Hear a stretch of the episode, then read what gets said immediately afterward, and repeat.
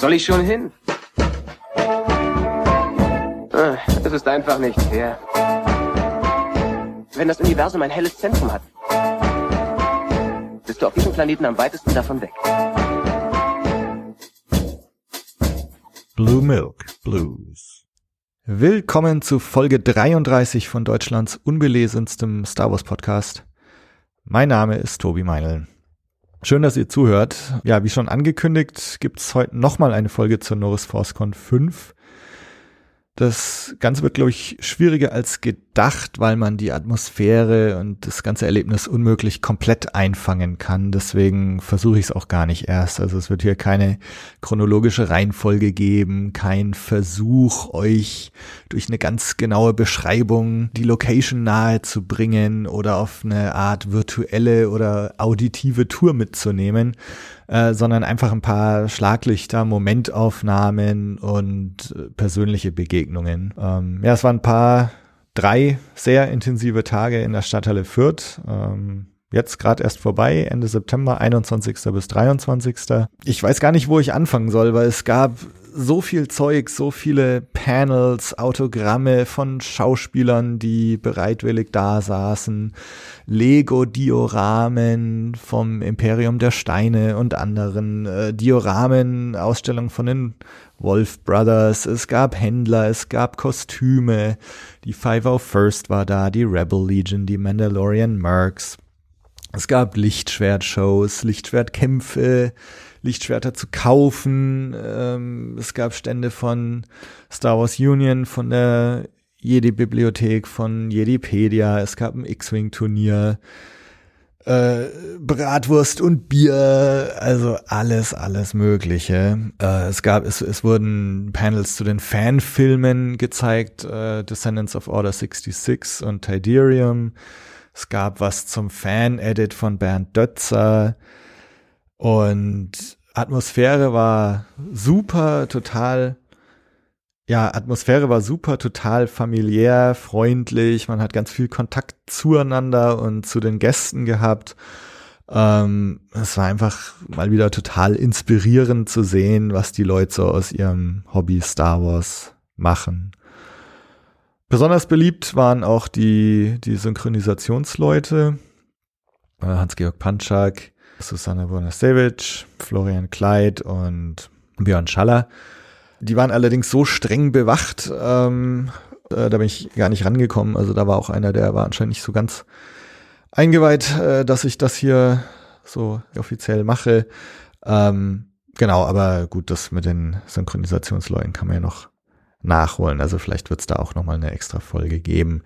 Äh, das Beeindruckendste für mich war tatsächlich der Blick hinter die Kulissen. Äh, die Technik, äh, den War Room zu sehen, das Catering, die ganzen freiwilligen Helfer, äh, überhaupt die Logistik, der Aufwand und die Organisation. Also es war echt Wahnsinn und Riesenrespekt äh, an den an die Star Wars Fans Nürnberg und die Organisatoren äh, was Eisi, Howie, Laubi und Co. da ähm, auf die Beine gestellt haben, ist wirklich eine ganz, ganz tolle Sache. Und das mal zu sehen und zu erleben, ähm, ich habe ja im Vorfeld mit, mit Eisi und Howie gesprochen und da haben sie mir das natürlich schon alles erzählt, aber das jetzt mal tatsächlich persönlich zu sehen, zu erleben und in Action zu sehen, war wirklich wahnsinnig beeindruckend. Und ja, dass dann dabei auch noch 20.000 Euro für den Klabautermann e.V. rausgekommen sind, ist natürlich eine super Sache.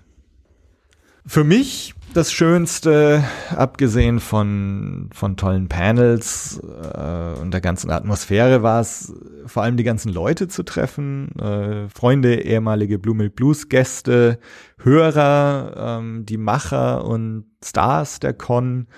Das war einfach spitzenmäßig und dieses, dieses Gemeinschaftsgefühl und die Gemeinschaft und die vielen Begegnungen sind für mich definitiv das Highlight. Äh, am Freitag gab es ja auch Blue Milk Blues and Brews, das Gäste- und Hörertreffen. Cool, dass einige von euch da waren. Das hat mich wirklich sehr, sehr gefreut. Und ich bin mir sicher, dass wir sowas in irgendeiner Form mal wieder machen werden. Wo wir gerade von Blue Milk Blues and Bruce reden, noch in eigener Sache. Ich hatte ja ein paar Shirts dabei, äh, Blue Milk Blues T-Shirts, die ich dann verkauft habe und den Ertrag gespendet habe an, an die Con und Klabautermann. Äh, es sind noch einige übrig, also äh, wer noch welche haben will, äh, L und XL sind noch ein paar da. Schreibt mir einfach eine Nachricht und das kriegen wir dann schon irgendwie hin. Ähm, ja, hier für die Folge habe ich versucht, mal so einen bunten Durchschnitt äh, durch die Gaststars äh, zu machen. Ich hatte einen kleinen Raum backstage, äh, vielleicht etwas creepy, in dem ich mich mit den ganzen Leuten unterhalten habe. Und ja, hören wir uns doch das einfach an. Wie gesagt, ein paar Schlaglichter, ähm, Begegnungen auf der Norris ForceCon 5. Äh, ich habe gerade eben ein bisschen was zur Atmosphäre gesagt äh, und das ging Liana Walsman auch so. Äh, Liana Walsman hat in Episode 2 Sam Wazell gespielt, ähm, ist extra aus Australien angereist und ja, war sehr beeindruckt von den Leuten und von den ganzen Kostümen. Hören wir doch mal rein. Hi, I'm Leanna Walsman. I play Sam Wazell in episode two. Ah, it's been a couple of years now. I know. um, what? 17 years ago Yeah, so- or 16? Uh, it came out in 2002, so I guess you guys were shooting it probably 2001, right? yeah. I assume. Or 2000 maybe. Yeah. Has Star Wars been on your in your life since then quite regularly, or Uh, not really, to be honest. I mean, when it first came out, yes, for a few years, it was definitely what we'd call hype. yeah, Um, but I guess there's been so many now since then uh, that you know people have moved on. For me, I mean, there's just been so many characters and Yeah. people, and especially with this whole new new set of Star Wars since Disney took over. There's a lot of kind of uh, new extraordinary characters, especially women characters, I guess. Yeah. But um, definitely. Yeah, well, I mean, it was filmed in Australia, so there was a lot of excitement. Yeah, yeah. My one was filmed in Yeah. Australia, yeah. So, are, you still going to conventions every once in a while, or No, I haven't been to a convention, I'd say well over 10 years, maybe Oh, wow. 14. So we're really lucky to have you here. Yeah, and I've never been to a European convention. Okay. Have you I've been, to, ones in the States, Uh-huh. and I went on a small, small, small little tour in Japan, but Uh-huh. no, never in Europe. So this is the first one. First one in Germany, also. Uh, like Yeah, Okay. in Europe in general. yeah. Unfortunately, the weather is kind of cold and gray right now. Ah, uh, but yesterday it was super warm, and Yeah, the day that's true. before that it was super warm. Yeah. So that's fine. and have you? I've still got, I've still got sandals on. and you guys have been taken on a tour through Nuremberg, I think, right? Were you Um, part of that? The first, the first night, but I was so jet lagged, I couldn't. I just couldn't. But I did go in on my own Okay. earlier, So you had and a, I walked around, Uh-huh. and then I, I faded very fast. It was a big trip. Yeah. Um, and I thought I'd be fine, but actually it was a little bit too long to How long going. did it take to get here? I don't know. It took uh, like 24, five, six hours. Okay. I think it takes like 22 hours, but um, all the pre- before and after and the Yeah. little stopover in Abu Dhabi. How how you're holding up now? Today uh, I'm holding up the best. Uh-huh. Uh, it's progressively getting better. And By the time I over. leave, I'll be fantastic. so yeah. if there were another day, it would be really great. No problem. So are you flying back today, or do you have a couple of days to? uh, to no, stay? tomorrow I fly to Italy. so Okay, I'm going to spend a couple of weeks in Italy. yeah, Vacation. with a friend, yeah. Okay, that's nice. I, last time I went there, it was 20 years ago, so Okay. Um, I can't remember much, but I remember it being really beautiful. I'm I've really, never- really excited. Yeah. I'm super excited for the food. Yes. Super Yeah, excited. yeah, yeah. My girlfriend's Italian. Oh God, she must miss it. Being here is completely different food. yeah. and, she, and she is able, for some reason, to like out of m- nothing make something really Something amazing. amazing, So it's- yeah. yeah, I think, um, and I come from Sydney, and Uh-huh. I feel like we're kind of foodies there as well. So I'm very excited about the food and wine. Uh huh. Yeah. Yeah. That's uh, probably going to be really Yeah. nice. Now, do you think now you'll do some more conventions or? Um, Look, maybe uh, it's a long way to come from Australia. That's- so that's it would be great to integrate maybe in travel because I love to travel. Yeah. And um, and this is a great way to travel and meet people. It's really exciting being in a place. Um, being in a place where you've you, you you've got a purpose as well, so Yeah, it's really yeah. exciting. Um, and it was really nice to meet people, and there are just so many types of people that have the common interest of Star Yeah, Wars. yeah, So that's really exciting. yeah. How about you and Star Wars? Is this something that you're you're following? Not really. Not really, That's okay. but I watched the films. Yeah. and I, you know, I, I, I quite like the latest films. Uh. Um, and like I said, the female characters are becoming really empowered and cool and, Yeah, yeah. and diverse, and I think that's great. Mm-hmm. But I really, I really appreciate the sense of community it Yeah, yeah, creates, yeah. and I um, and I really appreciate uh, understanding and learning more about that in this environment. Yeah, because it's, I think the film is very small compared to all of this. yeah, yeah. Really, It's- to be honest, you taken on a life of its own. yeah, kind it of. has its yeah. own life, and I think that that means different things to Yeah, a lot of other people. So that's really exciting. Yeah, yeah. The model makers, Yeah. the costume, costume and the people and people who wear the costume and how that makes them feel. And I guess as an actor, I'm putting on costumes and um, living in that sort of environment a lot. Yeah. And it's part of what I do. Uh, but I, I haven't really thought that much about people who want to wear costumes. Not because it's their job, Yeah, you know, yeah, yeah. and and how essentially, I guess it's the first time I realized that what you get from that is kind of what I get, and the reason why I'm an actor. But Mm-hmm. Yeah, you you're embodying that, and it and it seems to give people a really. I'm watching people, and they really embody characters. yeah, yeah, yeah. They yeah. stand, yeah, when they're standing there, and I think, oh, that's really that's really exciting. Actually, I guess it it can give people a real confidence. Yeah, yeah. Yeah. And also, I mean, for so I was here with my nephews earlier, Yeah. and uh, for them, it's uh, it is Darth Vader that's walking Yeah. there, and it, well, exactly. Yeah. And I love that the uh, the adults in those costumes become Darth yeah, for yeah, them. yeah, yeah, Yeah. that's really nice. How has the response been to like? Did you get a feeling for like response for for the movie that you were part of or your character? Did Oh, people yeah. talk to Look, you what I mean from this or in general. Fr- from this from here? Oh, from this, yeah. I mean, I guess I haven't been to any conventions, Yeah. and I don't really sign much, so I felt it felt very warm, Uh-huh. and uh, and I, I, yeah, I felt very warm from everyone, and um, I felt very welcome. Uh, so it was lovely. that's that's nice. yeah. All right. Well, thank you very That's much. it. Oh, okay. okay. Thank you. Bye. Ja, Liana Walsman hat äh, in Episode 2 Sam Wazell gespielt. Ist jetzt schon 16, 17 Jahre her. Auf die Frage, ob Star Wars fester Bestandteil in ihrem Leben ist, seitdem sagt sie, das eigentlich eher nicht der Fall ist. Äh, am Anfang ja, mit dem ganzen Hype damals. Ähm, aber jetzt sind die Leute irgendwie weitergezogen. Jetzt gerade, wo es jetzt so viele andere Filme, Star Wars Filme gibt, äh, so viele neue Charaktere, äh, vor allem seit Disney übernommen hat und äh, sie betont auch nochmal besonders die weiblichen Charaktere. Und der Hype und so, das war damals halt besonders in Australien, wo Episode 2 auch gedreht wurde, besonders stark. Sie war bestimmt seit 10 bis 14 Jahren auf keiner Convention mehr, ähm, war noch nie auf einer europäischen, äh, in USA ja und äh, ganz, ganz kleine Tour in Japan. Ich habe sie dann noch gefragt, ob sie zum ersten Mal in, in Deutschland ist, aber habe irgendwie äh, dann nochmal gefragt, ob es ihre erste deutsche Convention ist. Ähm, insofern, ja, erste Convention in Deutschland, äh, sogar erste Convention in Europa. Ob sie davor schon mal in Deutschland war, weiß ich jetzt immer noch nicht.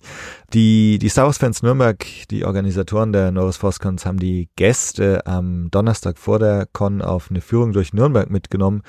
Äh, an der hat sie aber nicht teilgenommen, weil sie so Jetlag hatte. Ähm, sie hat es dann aber noch auf eigene Faust nachgeholt, hat sich Nürnberg angeschaut, ähm, ist dann aber ziemlich schnell ziemlich müde geworden, nachdem sie 24 bis 26 Stunden von Australien unterwegs waren.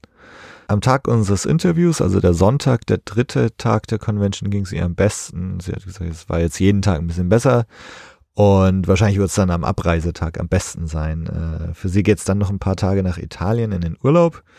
Letztes Mal war sie da vor 20 Jahren.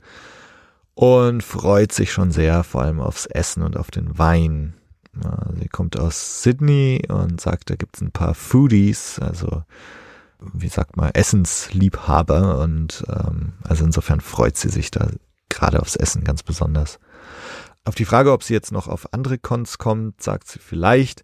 Ist halt sehr weit ähm, und aber ja, vielleicht, wenn sich es gerade mit irgendwelchen Reisen äh, verbinden lässt. Sie reist nämlich sehr gerne und findet Conventions eigentlich eine super Sache, super Gelegenheit, äh, vor allem wenn es ihrer Reise dann noch irgendwie einen Sinn gibt. Und äh, ich, ich glaube, sie hat hier auch irgendwie auf den wohltätigen Zweck der Convention angespielt. Ja, auf der Convention war es einfach schön, Leute zu treffen, so viele, viele verschiedene Leute, die alle irgendwie durch Star Wars vereint sind. Sie selbst folgt Star Wars eher nicht, ähm, schaut sich zwar die Filme an und mochte auch die letzten paar Filme, und wie sie schon gesagt hatte, ähm, gefallen ihr da besonders die weiblichen Charaktere und die Tatsache, dass die immer ermächtigter, immer stärker und, und vielfältiger werden.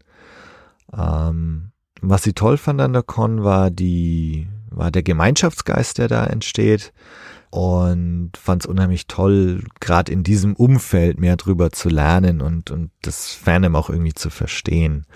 Uh, und sie sagt, dass der Film da irgendwie so klein oder die Filme so klein sind im Vergleich zu all dem, was daraus entstanden ist und all dem, was sie da auf, auf der Con gesehen hat.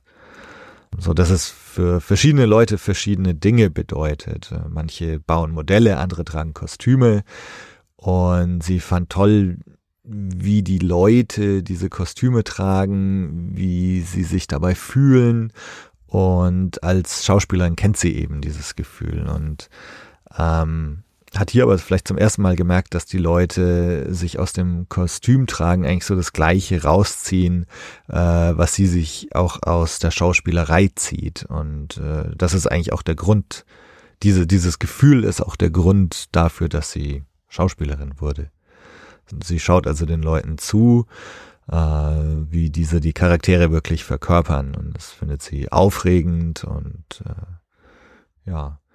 Sie hat auf der Con gutes Feedback bekommen, hat sich sehr willkommen gefühlt und hat einfach ein warmes Gefühl dabei gehabt. Für ein ausführlicheres Interview mit Liana, in dem es etwas mehr Fragen zum Dreh von Episode 2 gibt, hört doch mal in die aktuelle Folge von Antenne Alderan rein, in der Thilo sich mit Leana hingesetzt hat. Hier geht's jetzt mit Eva Wiedermann und Ingo Römling weiter, den beiden Comiczeichnern unter den Gästen. Hallo, wir befinden uns hier äh, auf der Norris Force Con 2018 in Fürth. Ich bin der Ingo Römling und ich bin Comiczeichner und äh, ähm, zu meiner Person, ähm, ich ja, zeichne jetzt Comics seit acht Jahren. Ich bin jetzt 49 Jahre alt, äh, relativ spät eingestiegen und äh, bin Comiczeichner, erster deutscher Comiczeichner für Star Wars Comics und kurz äh, nach mir ähm, äh, kam Eva Wiedermann, die sitzt zufällig gerade neben mir. Hey. und da gebe ich das Mikrofon jetzt mal rüber und äh, alles weitere erfahrt ihr gleich. Mhm. Danke Ingo, ich bin die Eva, Eva Wiedermann.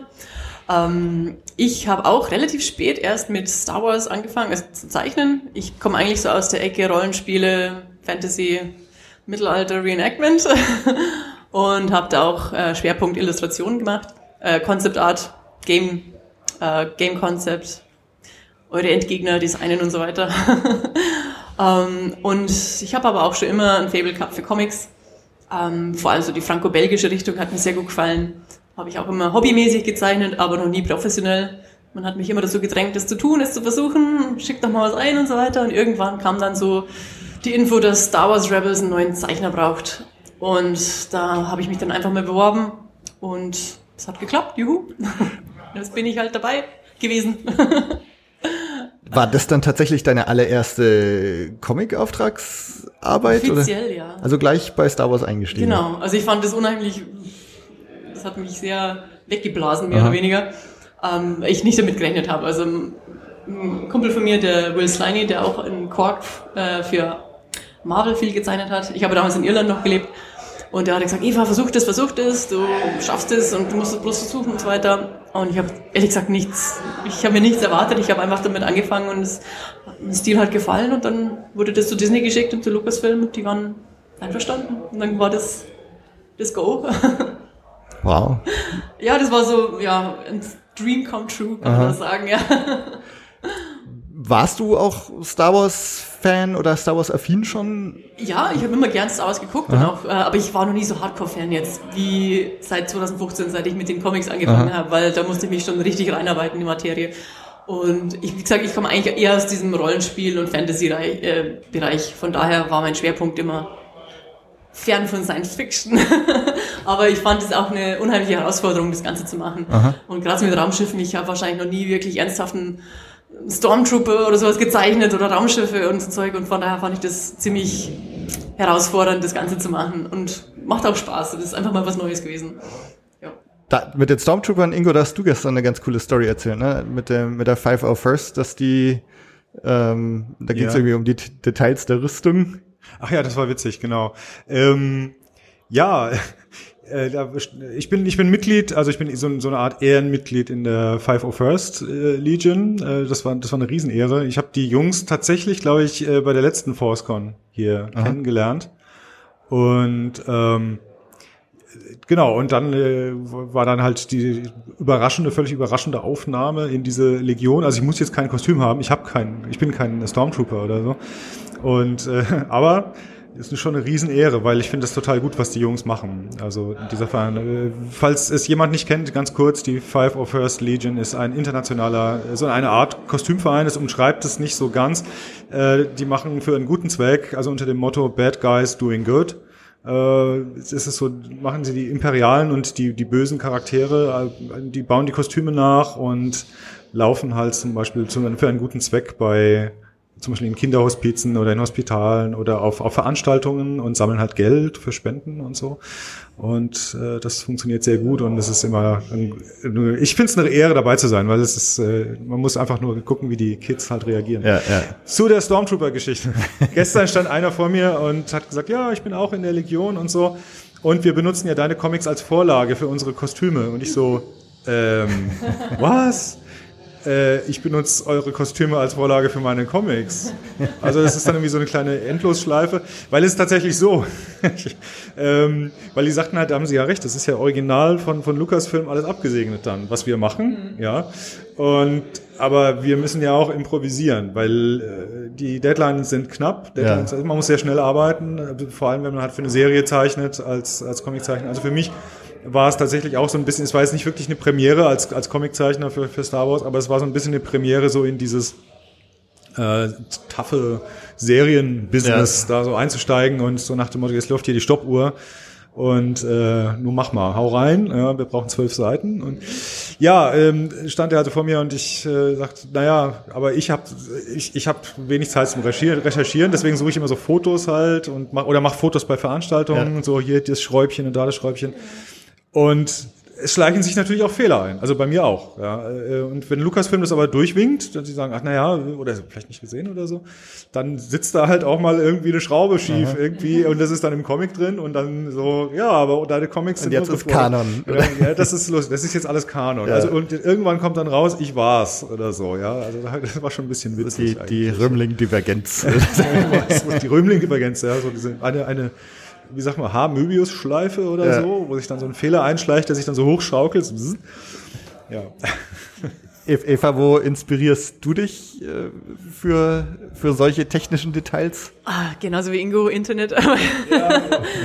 gern, ja, ähm, gern auch so von äh, Conventions, Fotos, weil klar, wenn man natürlich Google eingibt, Stormtrooper, dann kommen die ganzen Merchandising und die ganzen License Pictures und alles, ähm, die will man natürlich nicht äh, übernehmen müssen oder sonst irgendwie. Also ich gucke da ganz gern, was die Leute, weil man sieht ja immer so, die, die Standard steht von vorne oder so, aber ich will oft Ja. wissen, was weiß ich, wie sieht der Schuh vom Stormtrooper von unten aus, wenn der jetzt da einen Sprung macht oder so, Ja, das ja. kriegst du nicht so einfach hin.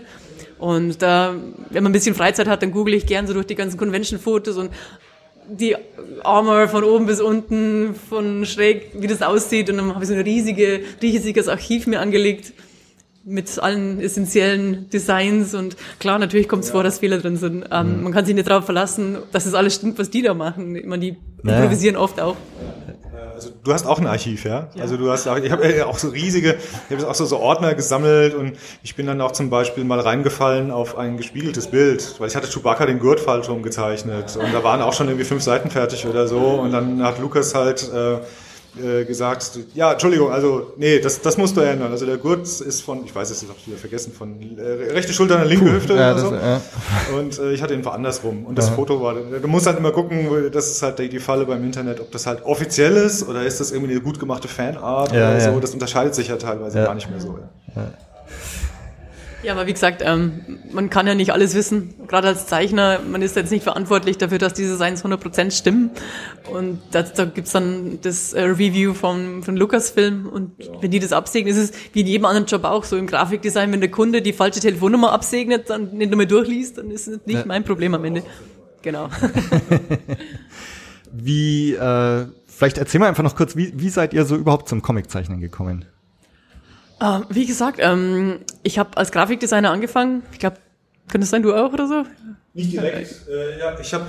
Ähm, nee, mach du erstmal. Also, okay, ja. hin und her gereicht. Ähm, nee, ich habe als Grafikdesigner angefangen. Ich habe damals äh, blutjung so ideali idealisiert mit die Vorstellung gehabt, ich will Künstlerin werden, so Illustratorin, Comiczeichner, Manga-Zeichner. War, so mit 16 habe ich angefangen, die Videospiele alle zu zocken, Zelda und Super Mario und war so voll drin. Und in dieser Welt wollte ich einfach arbeiten.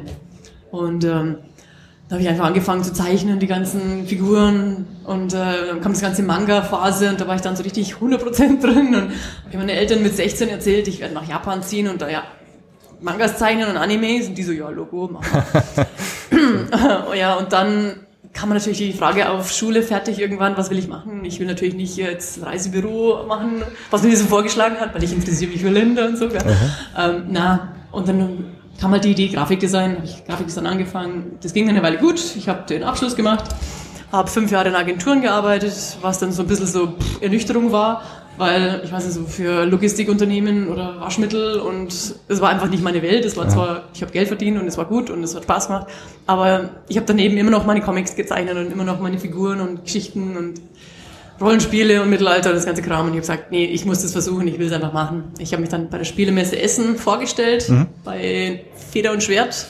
Die haben damals das Rollenspiel Engel gemacht und haben einen Zeichner gesucht und am nächsten Tag hatte ich einen Vertrag. Wow. Und das war dann der Anfang von allem. Und dann musste ich mich selbstständig machen, weil das war was groß, größeres Projekt. Und in dem Moment, wo ich publiziert hatte, hat sich das rumgesprochen. Es gibt eine Hand, gibt es weiter Aha. in die nächste. Und dann kamen mehrere Anfragen, natürlich viel für Indie-Games und kleine Geldbeträge, sage ich mal. Ich habe nebenher immer noch weiter als Grafiker gearbeitet, so freiberuflich auch. Aber dann ging das alles immer weiter und nach viereinhalb Jahren habe ich mich Vollzeit freiberuflich gemacht habe dann viel für Dungeons and Dragons gezeichnet, Aha. für Wizards of the Coast und mittlerweile dann auch für, für Disney und für, ähm, für World of Warcraft, Hearthstone viel. Und wie gesagt, momentan kann ich einfach mein Leben damit bestreiten und es läuft gut. Und dann kam irgendwann auch dieses, dieser Wunsch nach Comiczeichnen auf. Und wie ich schon vorher erzählt habe, hat sich das dann so ergeben, dass ich mich einfach blind mal beworben habe. Und es hat geklappt, und jetzt bin ich da. Aber ich mache, cool. wie gesagt, auch noch viel andere Sachen nebenher. Ja. Ich mache alles Mögliche, was mir gerade so in die Finger fällt und was ich interessant finde. Aha. Genau. Ingo, wie war es bei dir? Ja, also bei mir war es äh, eigentlich in großen Teilen ganz ähnlich. Also bei mir war halt als Kind tatsächlich zuerst der Wunsch da, wirklich ähm, Comic zu zeichnen, also Comics zu zeichnen. Also ich habe ähm, äh, mit fünf Jahren äh, zum ersten Mal Asterix zu Gesicht bekommen über meinen Vater. Der hat äh, also ich habe ich hab lesen gelernt, tatsächlich auf seinem Schoß mit Asterix-Comics. Mhm. Also so mit Sprechblasen und Geräuschen und so und zack, bumm, konnte ich dann alles irgendwann lesen und dann auch, die, wie gesagt, die Sprechblasen und ja. so. Und ähm, in der Schule äh, ging das dann weiter. Es gab damals tatsächlich noch, also auf, dem, auf den Schulhöfen, es gab das Mad-Magazin ja. auch und so. Es gab lustige Taschenbücher und ähm, die wurden da auch irgendwie rumgereicht. Das, ich hatte auch so irgendwie so einen, so einen Freundeskreis äh, und ich fand das immer total cool. Also das ist, dachte, boah, ich muss das auch machen. Und bis dann halt irgendwie ein Schulkumpel von von seinem großen Bruder so ein Schwermetall-Magazin. Äh, äh, ja, kennt ihr Schwermetall? So äh, äh, Science-Fiction, Fantasy, Erotik für Erwachsene Ja, ja. und so und äh, super gezeichnet. Also die tollen Künstler dann da drin, so Bilal und Möbius und äh, Kazar und Richard Corbin und wie sie alle heißen einfach. Und dann habe ich das, das hat mir halt da so richtig Kavum in meinem Kopf gemacht, weil ich dachte so, boah, sowas habe ich noch nie gesehen, das sind Comics und oh, ich will das auch, das will ich machen. Und dann bin ich halt so in diese Leute so geraten, diese Erwachsenen, die dann halt sagen so, ah, vergiss es, das ist, äh, das geht nicht, nein, das, das. Dann hat mich noch, ich weiß noch, hat mich, ich habe dann an so Cartoons gezeichnet, dann für, da war ich 15, so für einen kleinen Verlag und so, die haben dann, das war mein erster Auftritt auf einer Buchmesse, da bin ich dann so, der kleine Ingo darf auf die Buchmesse mit einem Fachbesucherausweis und so und bin dann so ganz schüchtern da rum, da war ein Cartoonist, das war so ein alter, grauer, gebeugter Mann. Und ich bin dann so ganz schüchtern, so, ah, ich will auch, äh, so, ja, ich will Cartoons machen, will zeichnen und so, ja.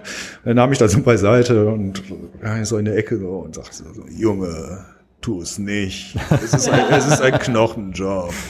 So richtig so ganz schlimm und ich, und das ist halt öfter vorgekommen tatsächlich, dass alle gesagt, ah, das geht nicht, ach, verdienst, das ist total äh, schlechte Kohle und so, gar nicht. Mach lieber was Richtiges und so. Und dann bin ich halt einfach ähm, da so ein bisschen erstmal davon abgekommen und habe dann auch Grafik gemacht. Ich hatte das große Glück, dass ich mich äh, schon immer so ein bisschen für Computer interessiert habe und damit zu schrauben und so äh, äh, Grafik zu machen und was geht äh, so grafisch mit Computern. Computergrafik hat mich dann fasziniert und ich bin dann halt eben tatsächlich auch so, ich war dann so Photoshop Operator und Reinzeichnung und Retusche und so.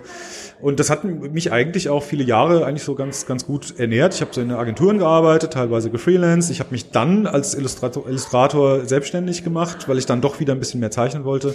Und das mit den Comics, also wie gesagt, ich bin ja jetzt schon nicht mehr der Jüngste. Das kam halt dann so vor etwa acht Jahren, äh, als ich so einen Anlauf nochmal gewagt habe über die Indie-Schiene. Also habe ich die Leute von Zwerchfell kennengelernt. Da haben die, die, das war dann die Serie Die Toten. Die war damals Ja, gerade äh, in der Entwicklung, so eine so deutsche Zombie-Serie, so ein bisschen Epos-mäßig angelegt ähm, und vor allem halt auch ernsthaft, also nicht irgendwie lustig oder parodistisch, sondern und, äh, wie würde eine Zombie-Epidemie in Deutschland ablaufen, ohne diese ganzen Waffen, die halt in Amerika überall rumliegen, so Ja, ja, frei ja. verfügbar. Walking Dead. Äh, genau. Walking Dead-mäßig oder so und wie wird das, das in Deutschland so passieren? Und das war nicht so relativ ernsthaft damit auseinandergesetzt und ich fand das echt faszinierend eigentlich und da habe ich dann auch diverse Cover und Episoden und dann kam es auch gleich, so wie bei Eva. Ähm, die, das ging dann zu Panini, weil das die Serie recht erfolgreich lief.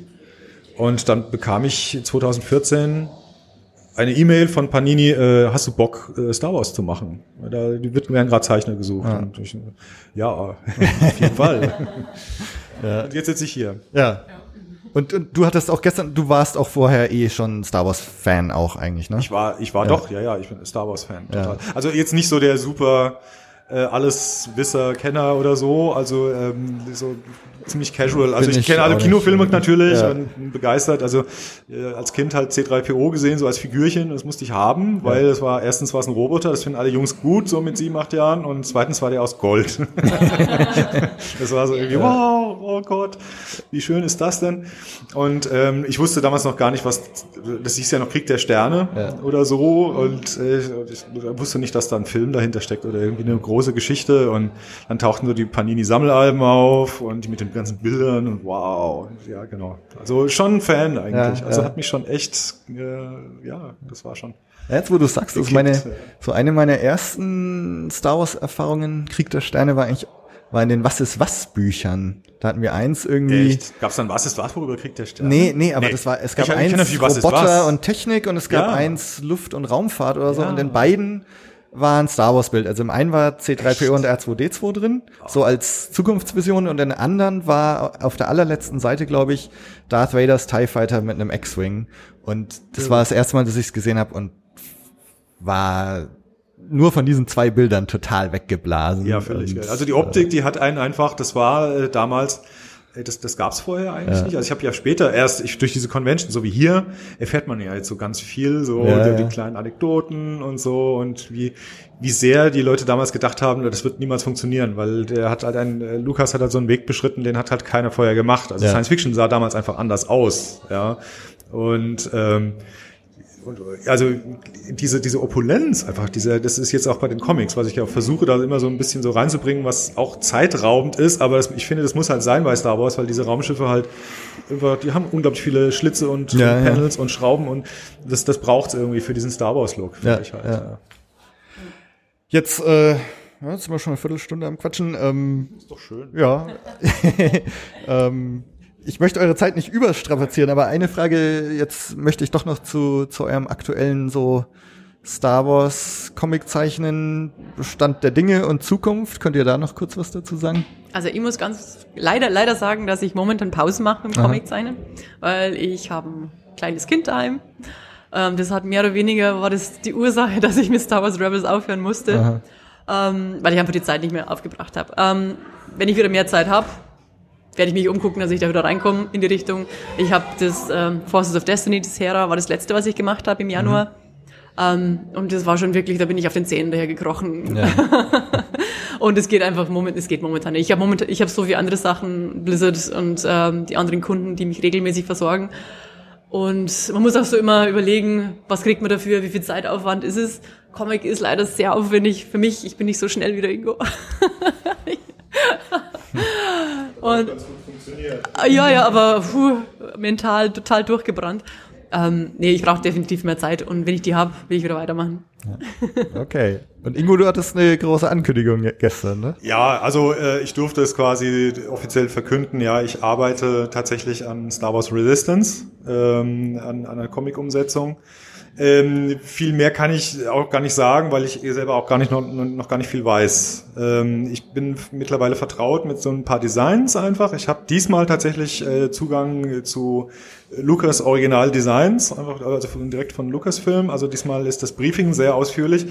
Und ich kann nur sagen, ich, ich finde es mega cool. Also es, was ich bisher so gesehen habe an Entwürfen und ja, neue Raumschiffe und es ist, es wird so einen Anime-Look haben.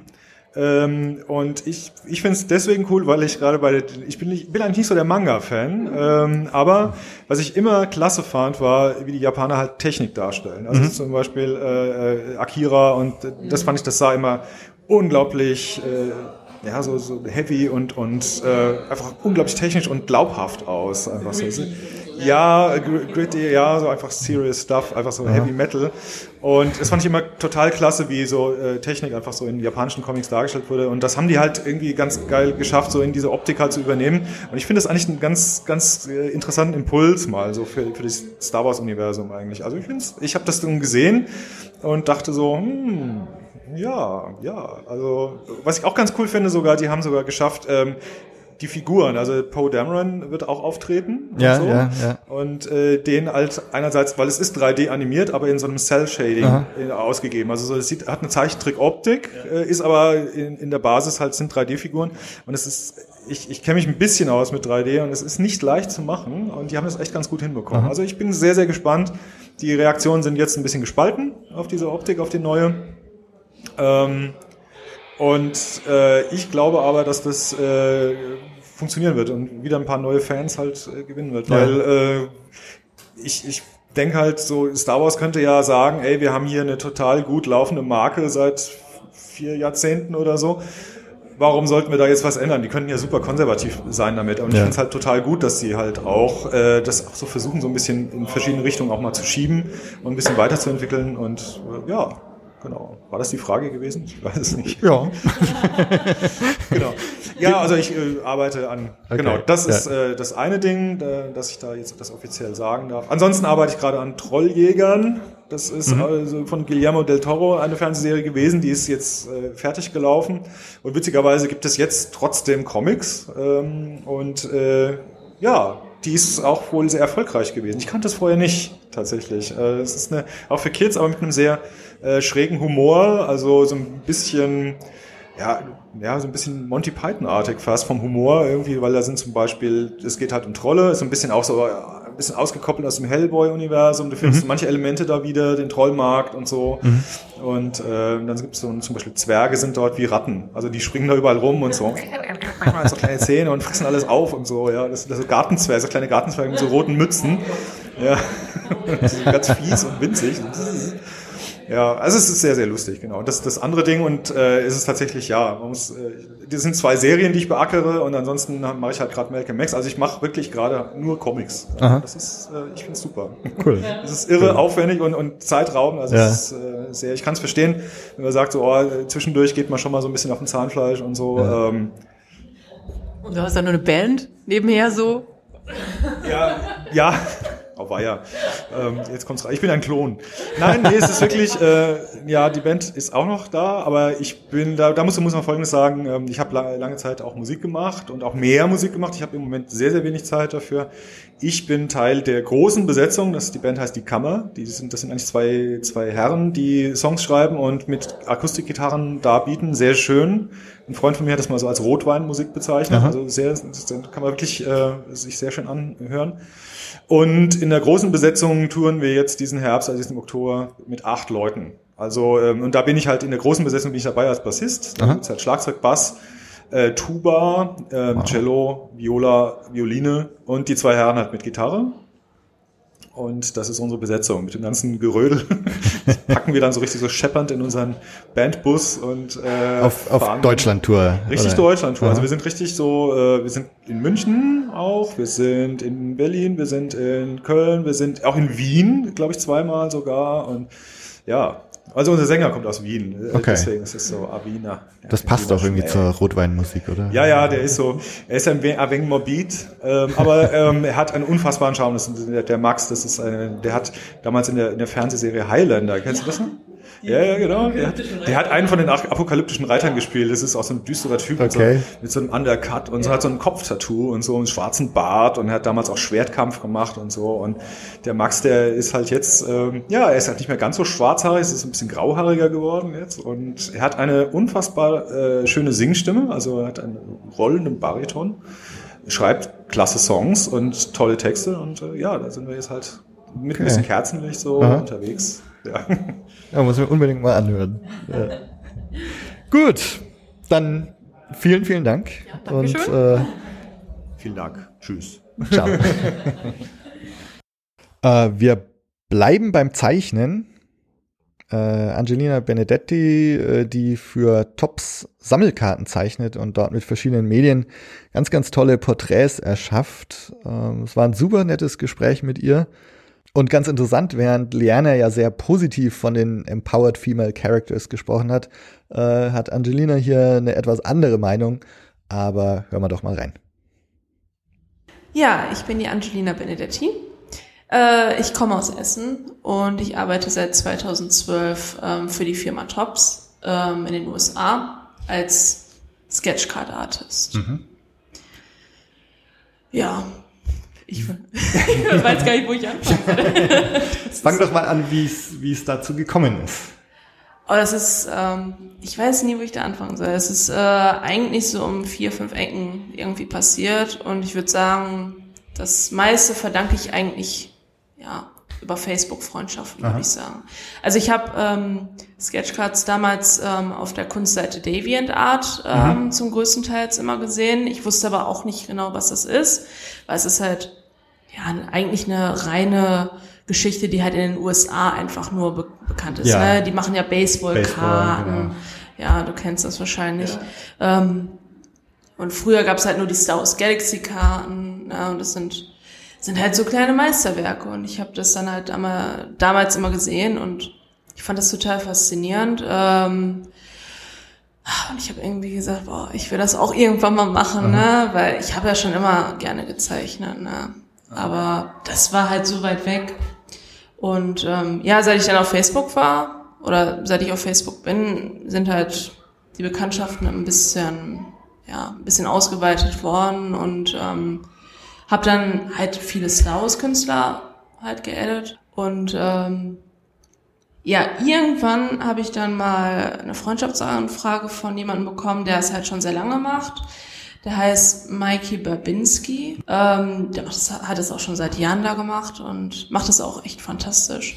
Und irgendwann hat er halt gefragt, okay, eigentlich mache ich das ja nicht gerne, aber ähm, ich würde dich halt gerne mal bei Tops vorschlagen als Künstler. Cool. Ich hatte aber mega Schiss, weil mein Englisch ist so scheiße gewesen damals.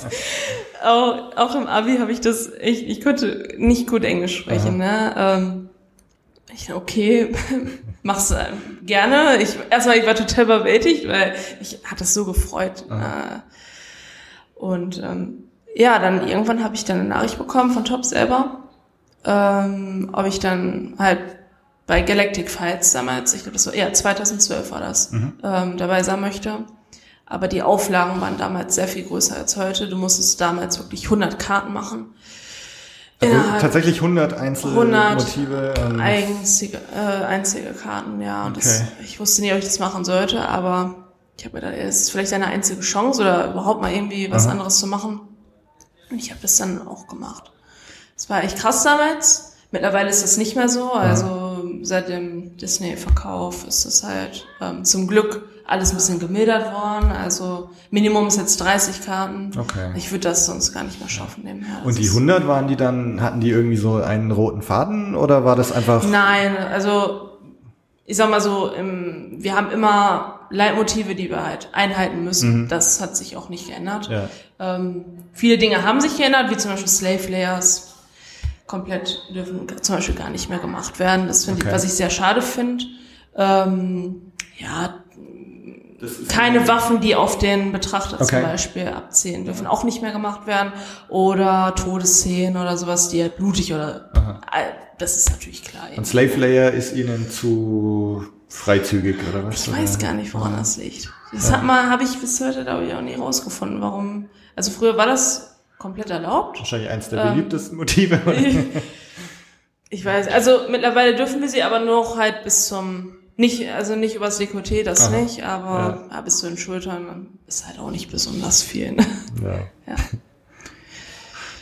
Ja. ja. Und seitdem machst du das. Also seitdem war es eigentlich, ja. das ist. Das hast und bevor du mit den Trading Cards das gemacht hast, hast hast du irgendwie in der Richtung schon was gemacht gehabt oder bist du quasi so als Hobbykünstlerin als dazugekommen oder? Also ich mach's eigentlich eh nebenher. Ich mache Ja. was komplett anderes. Aha. Ich bin, ich arbeite im Einzelhandel, also es ist eine komplett andere Schiene. Äh, aber nebenher mache ich das halt. Ja, also So als also Hobby ich zwei, eigentlich. drei Sets im Jahr und das, Okay. wenn, wenn es hochkommt. Also ich habe jetzt erstmal gesagt, dass ich erstmal aufhören möchte, weil der Markt halt mittlerweile so überschwemmt ist. So viele Künstler momentan dafür arbeiten und das, also das nächste Set, was jetzt noch kommt, ist ähm, Stranger Things. Darauf habe ich mich auch richtig Mhm. Okay. gefreut Cool. äh, weil ich die Serie total affengeil finde.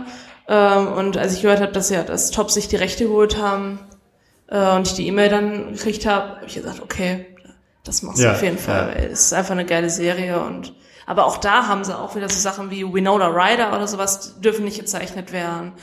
Oder der Professor, das müsste nochmal extra vom, vom, ähm, sag mal eben, vom Schauspieler abgesegnet werden. Das sind halt so Sachen, das haben die aber auch schon bei, bei ähm, The Walking Dead habe ich ja auch gemacht. Und da durfte zum Beispiel auch nicht, ähm, wie heißt der denn hier, der Rick? Andrew. Andrew Lincoln, genau, Ja, ja. der hat die Sachen wohl auch immer persönlich abgesegnet und da hat dann irgendwann Jobs gesagt, okay, machen wir nicht mehr. Ach so. Ähm, Andrew Lincoln komplett raus, weil der ist halt wohl öfter so unzufrieden, ich weiß es nicht, aber Und das war bei Winona Ryder dann auch der Grund, oder? Bei ihr haben wir gar, gar nicht so den Grund bekommen. Also Ah. wir haben halt direkt nur die E-Mail bekommen, okay, Winona Ryder direkt rauslassen. Ja. Ähm, der, der den Professor äh, spielt, äh, die müssen wir wohl irgendwie separiert ähm, zuschicken dann ähm, und dann wird das letzten Endes dann erst entschieden. Gut, Stranger Things kann man sich auf die Kids und Demogorgon konzentrieren, oder? Dann passt. Ja, also, also mein Favorit ist jetzt Chief Hopper vor allem. Okay, Chief ja, Hopper ja, ist ja, geil. Ja. Ähm, ja, es sind halt so Sachen. Ne? Also ich mach's trotzdem gerne. Das Aha. ist, ne? Und Star Wars, ich nehme an, du hast schon Star Wars Fable gehabt, also dass du nicht erst über den Auftrag zu Star Wars gekommen bist. Nee, also Star Wars mochte ich schon immer. Ja. Nicht, also nicht schon immer, eigentlich erst seit 2005. Davor habe ich es mega gehasst. Äh, Okay. Ich habe damals, wenn dann nur mit meinem Papa vielleicht mal Star Trek oder so Ja. geguckt. Ähm, ab und zu war mal irgendwie Special Edition Star Ja. Wars oder so, im, weiß ich nicht, auf VHS oder so, was das war. Aber da mochte ich es überhaupt gar nicht. Okay. Ähm, wann kam das? Ja, 2005. Da habe ich damals die TV-Premiere von Episode 2 im Fernsehen auf Pro7 gesehen. Äh, hab's mir aber einfach nur mal so angeguckt, einfach mal so gucken.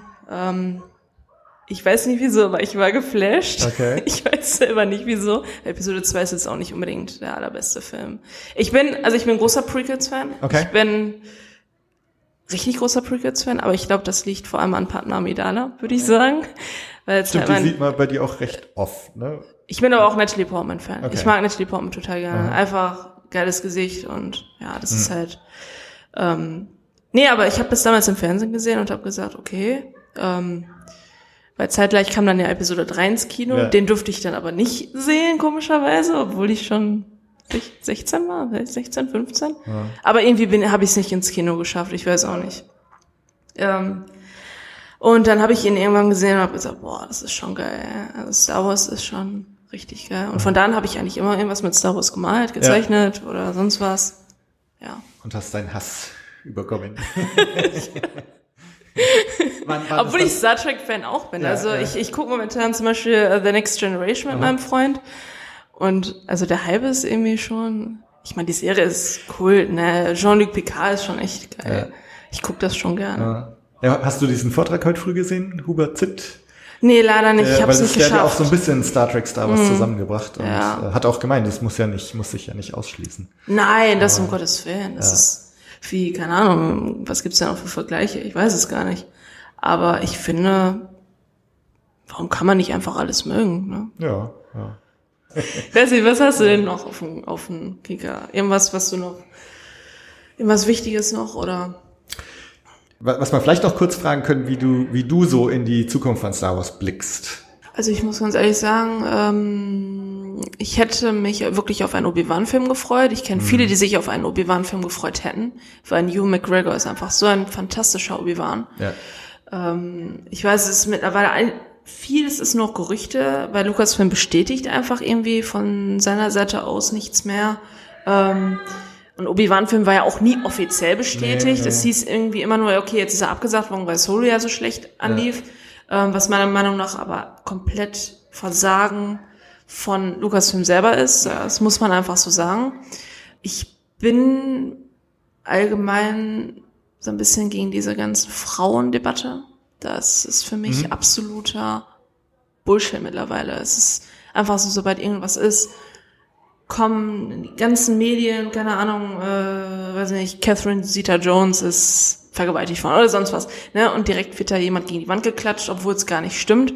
So, diese ganzen Sachen haben meiner Meinung nach so Sachen wie Solo und, und, und, und Star Wars Episode 7 und 8 zum größten Teil beeinflusst, weil Kathleen Kennedy ja halt wohl auch dieser Debatte halt angeschlossen ist und ich habe so das Gefühl, diese ganzen Frauencharaktere, die alle eingeführt werden, ist einfach nur, um irgendeine Quote zu erfüllen oder irgendwas zu zeigen, was aber gar nicht sein muss, finde ich. Und ich finde, das macht zum Teil auch Filme sehr schnell kaputt. Was Also meinst du schade jetzt aus den falschen Gründen, Ray die Hauptfigur ist oder oder der Also ich mag Ray, ich mag total Ray. Ich habe mich total auf den Charakter gefreut. Äh, Ray ist meiner Meinung nach immer noch ein sehr guter Charakter. Aber so Druiden wie ähm, aus hier aus Solo, eher aus Solo L3, ist, ist einfach nur wieder, um irgendwas zu zeigen oder ich meine, das war keine schlechte Idee oder so, aber ähm, oder oder ähm, wie hieß er? Holdo, Holdo ja, ähm, in Episode 8 ist meiner Meinung nach ein absolut schlechter Charakter. haben auch viele gesagt, Weil sie- einfach Ak Akbar sein können, ne? So Sie ist, ich finde, ähm, Poe Dameron ist so ein geiler Charakter und sie schafft es, den besten Piloten praktisch gegen die Wand zu fahren oder sie, ihn als dumm darzustellen, so wie ich das verstehe, was aber auch viele andere gesagt haben. Ähm, ich weiß nicht, das, das, macht für mich keinen guten Frauencharakter aus. Ein Frauencharakter muss anders geschrieben sein. Einfach, das ist für mich keine Stärke, was sie ausstrahlt. Das ist für mich einfach nur, äh, ich bin jetzt eine Frau, ich habe jetzt hier was zu sagen und du bist, äh, kannst der beste Pilot sein. Ähm, ich ich, ich mache es, ich mache jetzt trotzdem, was ich will. So, das ist für mich kein guter Charakter einfach. Äh, Leia ist ein richtig guter Char- Charakter. Amidala ist auch ein super Charakter. Das sind alles so, so Frauenrollen, die sind einfach selbstverständlich. Ich, brauche keine zehn Frauencharaktere in Filmen, egal in welchem Film, um zu zeigen, Frauen sind jetzt irgendwie, keine Ahnung. Ähm, es reicht ein guter Frauencharakter. Äh, der der Rest kann Männer sein, das ist mir völlig egal. Aber für mich ist diese ganze Frauengeschichte, es nimmt mittlerweile einfach überhand. Ähm, Also du meinst, dass die, dass die Charaktere jetzt quasi aus, aus den falschen Gründen so gemacht sind, wie sie sind? Oder, ich oder weiß dass nicht, das so zu viel politischer ja, Zeitgeist ja, ja diese ich glaube schon, dass das echt das äh, mit einer der Gründe ist, ja. Ich Das weiß nicht, also um nochmal um deine Frage zurückzukommen. Ich glaube, dass Catherine Kennedy vielleicht Lukas Film den Rücken kehren sollte. Ich meine, gut, das äh, sagen ja viele, ne? Das, das, Ja. Äh, Ich, ich akzeptiere vollkommen andere Meinungen. Also wenn mir jemand sagt, Catherine Kennedy soll bleiben, aus dem und dem Grund, dann ist das halt so. Mein Gott, wir haben alle unterschiedliche Meinungen. Auch diese ganze Star Wars Hate-Sache. Es ist so, das nimmt auch so überhand. Das ist irgendwie so schade. Ne? Ich meine, Ja. jeder kann eine Meinung zum Film haben. Ich habe ja auch meine Meinung. Es gibt super Szenen in Episode 8. Mein Gott. Wie fandest du ihn denn?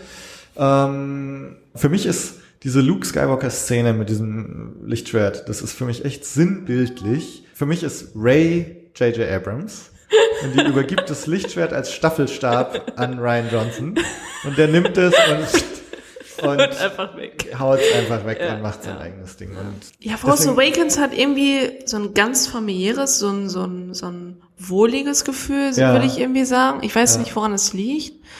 Ähm, hat einen ganz anderen Ton. Und ich weiß nicht, also ich finde Episode 8 an manchen Stellen so ein bisschen wirsch irgendwie. Also nicht wirsch, aber Ja, ja, es, ja. du gehst halt irgendwie mit einem ganz anderen Gefühl irgendwie raus. Ist so schlecht zu beschreiben irgendwie. Entweder liegt es daran, dass der J- dass J.J. Abrams vielleicht einfach wirklich auf dieser sicheren Schiene gefahren ist und einfach wirklich sich halt von den alten Filmen hat leiten lassen.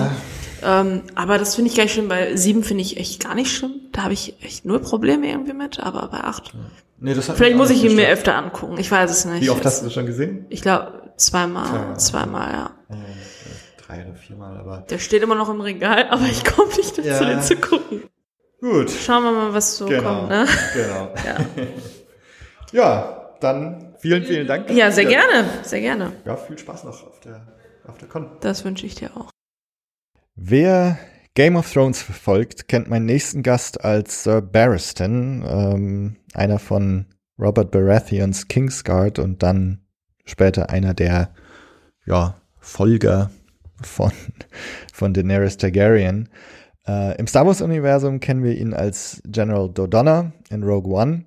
Das Tolle an dem Interview ist, dass er es komplett auf Deutsch gemacht hat. Äh, und dann noch diese Stimme. Hören wir mal rein. Ich heiße Ian McElhinney. Äh, ich habe gespielt in Rogue One, Star Wars Rogue One. Äh, und äh, ich, hab, äh, äh, ich war äh, General Jan Dodonna. Und Dodonna ist ein also Legend-Charakter. Und ähm, es war Spaß für mich, sowas zu machen. Es war jetzt vor drei Jahren, ich glaube. Und äh, danach habe ich äh, ganz viele äh, Besuchen zur äh, Konventionen gemacht. Und ähm, es ist Spaß. Und die, die Star Wars Familie äh, war sehr. Es ist interessant. äh, Ich, ich muss äh, äh, sagen, dass ähm, ich habe nicht viele äh, Star Wars Films äh, gesehen. Äh, ich bin kein äh, Fol Folger von äh, Star Wars Filmen, aber seit ich äh, in, in Rogue One gespielt habe, ich habe viele Leute getroffen, die äh, haben arbeitet äh, in Star Wars Films, äh, also die ersten und auch die, die späteren. Und äh, es ist äh, sehr interessant, äh, sie zu kennen. Äh, ähm, und ähm, äh, äh, für mich äh, besonders äh, die Leute, die äh, hinten die Szene arbeiten, also die, sagt man Puppetier? äh, die, ja, die Puppenspieler. Puppenspieler, ja, ja, äh, das finde ich sehr interessant. Ich habe nie vorher gedacht, ähm, wie macht man Jabba the Hutt? Ja. Und jetzt habe ich gefunden, zum ersten Mal, also es gibt vier oder fünf Leute, sowas zu, zu äh, äh, ich wollte sagen create, ich weiß nicht, was das ist auf, erschaffen. auf Deutsch. Erschaffen, ja. Äh, so, ähm, das für mich war sehr interessant, weil ich habe nie vorher darum äh, gedacht. gedacht ja. Ja, ne, ich auch nicht. Als, ich habe das als Kind gesehen und dann war Jabba, Ja. ja, der ist echt. Ja, ja, ja. Na, die, die, äh, alle die äh, verschiedene Tiere, die in äh, Star Wars Filme ähm, ähm, aufkommen, ja. Äh, es ist äh, unglaublich. Äh, und äh, die äh, Imagination, die, die, diese ähm, Tiere zu, zu fordern, Ja, ist, ja. ist unglaublich. Wie war die Erfahrung hier in, in Fürth mit der Convention und mit den Fans? Was ist interessant für mich ist, ich habe viele Konventionen äh, gemacht und wenn es ein Star Wars Convention ist, die Leute sind echt, wir würden sagen Collectors, Ja, ja, Sammler. ja, ja, echt Sammler, ja. Ähm, so, sie wollen die Autogramme und die Spielzeuge und die Tiere und so weiter. Ähm, zum anderen Konventions, ähm, es mag sein, dass, ja, Leute haben ein, ein Interesse, aber sie wollen nicht so viel sammeln. Äh, aber äh, zu dieser äh, ähm, Show, es gibt viele, die sammeln wollen. Ja, ja. Und äh, das ist interessant. Die, die, die Interesse ist, ist intensiv. Ja, ja. Ja. War, wa- was kam vorher? Kam vorher Rogue One oder vorher Game of Thrones? Game of Thrones äh, war das erste. Okay. Ja, das habe ich für viele Jahre gemacht. Ja. Und äh, das war meine erste Introduction. Die Einführung. Einführung, danke. Meine erste Einführung äh, zu, zu äh, die Welt von Conventions. Ja. Wie sagt man Conventions auf Deutsch? Ich glaube, man sagt einfach Convention. Conventions, Oder ja, Con. ja, das ist Ja. verstimmt. Äh, Ja. Ähm, so, ähm, nein, das war mein, meine äh, Einführung und ich habe äh, es, es, ich habe es faszinierend gefunden, Ja. äh, weil, weil es so viele Leute, die sich Interesse dafür, das habe ich nicht gewusst Eine vorher. ganz neue Welt. Eine ganz neue Welt, ja, ja. Ähm, und ähm, seit fünf, sechs Jahren now habe ich ganz viele von diesen Conventions gemacht. Jetzt, wo äh, es ja angekündigt ist, Benioff und Weiss eine äh, oder Star Wars Filme machen, ähm, jetzt kommt ja so Game of Thrones und Star Wars ein bisschen zusammen. Ja, und es kommt noch was für mich auch, weil ich jetzt arbeite in äh, äh, ein neues Show ähm, Krypton. Okay. Das ist äh, die Welt von, von äh, Superman. Und äh, ich habe schon ein, Staff, ein Staffel, Staffel, ja. ein Staffel davon gemacht und äh, die, die nächste Woche fange ich wieder an mit dem zweiten Staffel. Okay. Ja, so, ähm, und das werden wir machen äh, durch ähm, äh, die Reste dieses Jahr und so, äh, auch äh, Anfang von nächstes Jahr. Ich, ich werde äh, da arbeiten bis äh, Ende Februar. Okay. Ja, so ganz lange, aber wir machen noch zwei, zehn, äh, äh, Episodes. Ja. Ja, und ähm, äh, es geht ganz gut. Es, es hat schon äh, in äh, USA gespielt Mhm. und auch äh, jetzt im Moment spielt es äh, bei uns äh, zu Hause. Okay. Ich habe gehört, dass es fängt an hier nächste Woche, nächste, nächstes Monat. Okay. Ähm, es spielt auch, ich glaube, in Skandinavien. Okay. So, es kommt, es kommt. Wie Winter, es kommt. Ja. wir müssen noch äh, eine, äh, eine Weile warten, aber es kommt. Okay. Ja. Und dann geht's in drei Funktionen auf Conventions. Game of Thrones. Das Star mag Wars, sein, dass äh, es drei sein werde. Ja, ja. Wird ja. ein Fulltime-Job. Das könnte sein, ja.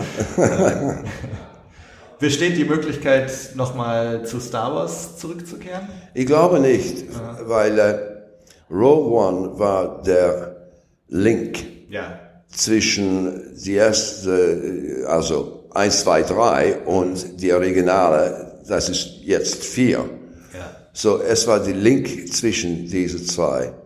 Und äh, in dem Fall, es ist historisch. Ja. Und ich glaube, weil ich Dodonna spielte, dass äh, er kommt nicht zurück. Ja. Ähm, so wie es. Höchstens eine andere Rolle.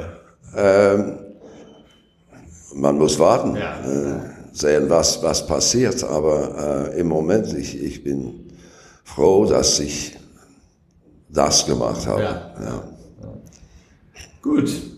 Ja. Dann hoffe ich, dass der Tag heute noch erfolgreich wird. Ja, ja, ich äh, äh, freue mich äh, darauf und äh, wir sehen, wie es geht heute. Ja. Also vielen Dank. Danke sehr, danke. Ja, vielleicht sollte ich ihn mal dazu gewinnen, meine Blume Blues Intro einzusprechen. Das wäre doch mal was. Äh, Habe ich auf der Con leider vergessen, hätte ich eigentlich gleich machen können. Naja, mein nächster Gast war letztes Mal schon dabei. Ich habe mich jetzt sehr gefreut, ihn persönlich kennenzulernen, wie bei allen anderen Gästen vom letzten Mal eigentlich auch. Ähm, aber er ist der Einzige, der jetzt nochmal dabei ist. Ähm, ich wollte ihm nämlich noch ein paar Follow-up-Fragen stellen. Could you state your name for the record? Oh, sure. this is J.W. Rinsler. hey, what were some of the things that you talked about during your panel? Well, the panel, the stage host, basically sort of took me through like, uh, some of the high points of of my time at Lucasfilm, from you know being hired to not working there anymore, Yeah. yeah. and working on you know the books basically in you know from the order that I did them, Episode three, making a Star Wars, and so on. Yeah. And and you were working or you started work, to work on making a Force Awakens, right? Until that was canceled or what what happened? Well, what happened was, like I said on stage, um, I, I wasn't supposed to write that book because Disney had different rules about what editors could do, and you couldn't write um, in the publishing department, which is another story. So we, I actually advised the publisher to hire Mark Vaz, and uh, you know everybody approved him, and he went to the set. Is that Mark Kottavas? Yeah, Mark yeah. Vaz has written many books, and he's a very good writer.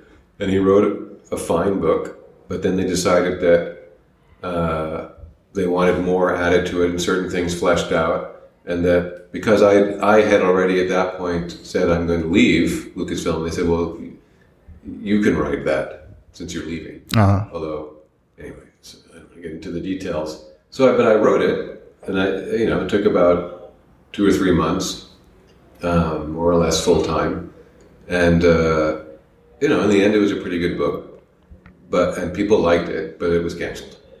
The, but it, the book itself, the manuscript, was complete; it was done, and editorially, the publishing department had a- approved it, but then higher ups canceled it. And so it's still somewhere in a drawer or Yeah, basically. Yeah. is there ever do you think that it'll ever see the light of day or I, I don't know. uh, I think it's uh, it's out of your hands basically. it's out of my hands, and I, I would doubt it because I think even if there's regime change, they're not going to want to publish a book that certain powerful people didn't want to see published. So I would doubt it. Uh, do, do you know why they didn't want to see it published? I just don't think they wanted to rehash some Yeah. of the more unpleasant sides. And the, the thing is, of making that movie, the thing about when I was working with George is George didn't mind. There were always, there are always unpleasant sides to making a movie. Yeah. I don't think there's ever been a movie that's been made where everybody was dancing la la la la la all the way through and made, ended up with a great movie. Yeah. Usually there's a lot of pain and some people have, are hurt and other people are fired. Not always. I'm not saying that was Force Awakens, but uh, you know, I just finished Planet of the Apes book, and you know there there were problems making that movie, and you know, Rod Serling started, and this other guy finished the script, and then this other guy. It's just making movies. Yeah, yeah. But that that process was not something that I think the higher ups wanted to just go through again. I think they already lived through it. They didn't want to. they didn't want a book Yeah, celebrating it. So you when when you left it, it was you on on your own terms. You just said that's it for me. Yeah, I just said this is no longer Yeah. the place for me to work. yeah. Yeah. When I, I remember when we did the interview before the convention, the kind of for the, for the preview episode that we did, you you told me that you hadn't even watched episode eight, Right. and you hadn't seen Solo either. I think. Correct. Yeah, and also you said that for you it wasn't really Star Wars anymore. That like some central things were missing, or Right. that you, I mean, like I say, A, I think I'm not the target audience. Yeah. I'm not 10 years old anymore. Uh, you know, the prequel trilogy I liked, even though I was a grown up, um, because George makes part of the movie interesting for grown ups. And of course, there's a, the kid in me still likes the action and Yeah. spaceships and things like that. But um, I think the. I do think that Disney is not that interested in making any kind of statement that George's movies were- making. And George didn't come out and say, "This is bad and this is good," but he would he would tell you a story, or you would sort of say you would learn certain things, and you would see people acting in certain ways, and then you could think about it. You Yeah. know, uh, and it's very very gray. It's not just black and white, um, but they're very powerful stories because George is a great storyteller, and so you know, it's in a sense as if, you know, it's as if you were a fan of Picasso yeah, and Picasso stopped doing his paintings, but hired somebody else to do Picasso paintings, but they couldn't possibly be Picasso paintings because they're not Picasso. That's the way I feel about the new Star Wars films. And, and and the old films, like, is there? Because I'm always asking my guests, like, what is Star Wars to them? What does it mean to them, or what fascinates them so much about Star Wars? Can can you put your finger on that? What what is Star Wars to you? Well, you know, it's a many many things, and unlike Picasso, who did the painting himself, George obviously had a lot of collaborators, Yeah. and some of many of whom were very important to the to the fabric of Star Wars. But everything went through the George Lucas filter. Uh-huh. You know, Ralph McQuarrie did many paintings, and George would say, "Well, I like that part, don't like that part. Change this. I'm going to use that." You know, Ben Burt would do a lot of sounds, and he'd say, "I like that one. That one we're not going to use." etc., etc. I think, except maybe for John Williams, who whatever John Williams wrote, that went into the movie. Yeah, Uh, although even there, George, you know, famously said, "I think you should use the this music for when Luke is looking at the two sons," Uh-huh. and that was one of the most important little changes and in, and for the uh, whole movie. that always gives me the chills. Yeah, me too. To this day, Yeah, it's just just an iconic yeah, moment. And um, so I would say that the thing that I would, if I pointed at one thing, it would have to be the combination of all the little things. yeah, You know, it's just that's why I love filmmaking. I love writing about it. It's just such a crazy process uh, where in some films like George Lucas, where you really had one person basically controlling everything, to a film like Planet of the Apes, where really it was a film by committee, but they all kind of agreed on how to do it, and it still came out really interesting. yeah, yeah. You know. And you, for when you were working on the making of Revenge of the Sith, you were actually there for for Yes. For some of whole- those scenes that you described too, right? George Lucas saying, "Let's use this, let's use that." Yeah, for I mean, I was I, I was there for maybe I don't know eight weeks out of I forget how many, the 20, tw- 20 weeks hmm. or sixteen, whatever it was. I saw a lot of it uh-huh. to the point where I thought I have now seen enough filmmaking. if I go to another set, if I'm not the director, I'm only staying a couple hours. Yeah, And I forget that was that your first one that you did the, of the making of yeah, okay, that's a- episode three book. Yeah. so that definitely probably informed your work on, on Yeah, the other ones as well, right? Otherwise, I would have come to it not really understanding what goes into Yeah. filmmaking. And then, of course, episode three was digital, which is already different from working on a celluloid film. But I, I had a good idea. I understood that it was really unglamorous, Uh-huh. physically exhausting, and uh, you know, and just a very difficult process, which only people who really love making films can do more than once. Uh-huh. Yeah, yeah, know? yeah. Do you think um, so? The the Planet of the Apes one is that out already, or It comes out uh, towards the end of October. Okay. October twenty second or twenty third. you think you'll do more stuff like that, making of books, movie I don't books? know because the funny thing is, is that Disney bought Fox. Oh yeah, Uh, all over again. The- Yeah. And uh, there's another book which I can't mention because it's because I'm not, the marketing department wouldn't want me to, which is going to come out next year sometime. Uh-huh.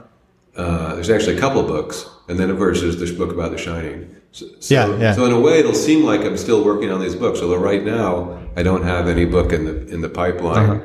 in terms of go, what I'm going to write. Yeah. When I get back from Germany, I'm going to have to scrounge up some work. Uh-huh. Do, you- do you think you'll you'll do another novel after after this one all up? Not unless somebody pays me for this one.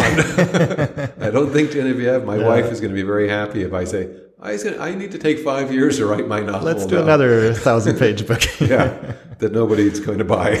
no, but, but this one I think will eventually be successful. Have you talked to people yet here or? About what? About Oh, about that? Uh. Uh, I spoke with one editor Okay. who said she's going to take it to a publisher. Okay, nice. I was wondering, you maybe you should talk to the. I don't know if you've seen them. They have a little booth too. The it's called the Jedi Bibliothek, Jedi Bibliothek. It's a it's the it's the biggest German Star Wars book website, and and I think they have some pretty good connections to some publishers. So oh, maybe those would be the guys to to talk to. me tomorrow. Yeah, yeah, That would be yeah. great. You'll be here tomorrow, right? Yeah, I'll be here. Yeah, so we can. I can. I'm, I'm, I'm, they definitely know more publishers than I do because I don't know any.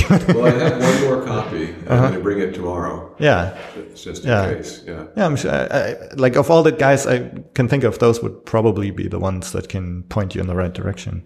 Yeah. That'd be interesting. Yeah. One one last thing, and you, you may have been asked this already today, but um, do you know anything about the George Lucas treatments of episode seven, eight, nine? Yes, but I that I can understand them not wanting me to talk about. Yeah, That yeah. is I thought I'd can try. understand why they would not want out there. Yeah. Yeah, Yeah. yeah. I've I've s- I've read the treatment. So that there was something there, and Yeah, it's not. It's just like a treatment for any of the Star Wars movies. It's not Uh-huh. Yeah. very detailed, but Yeah. there, but there there is a treatment, and uh, that George wrote uh, for seven, eight, and 9 Uh-huh. And um, but you know, it's just like if you compare the treatment of the first any of the first movies, the final movie was pretty different. yeah, yeah, So, but if George had made seven, eight, and nine, who knows what they would have been like? They certainly it would not. There's no way it would have been exactly what he wrote. yeah, yeah, yeah, yeah. Yeah, And you you did the the comic book also, right? The the Star Wars. the Star Wars. Yeah, Yeah. based on his first his rough Yeah, draft. because he can get a pretty good impression how how Much different change, yeah. that first draft really was, Yeah, and some crazy ideas. And yeah, Yeah. Uh, that's it's a wonderful thing about George. He has these crazy ideas, but then he'd narrow it down and move things around. uh, And uh, yeah, there's the first draft of Return of the Jedi is really different from the film.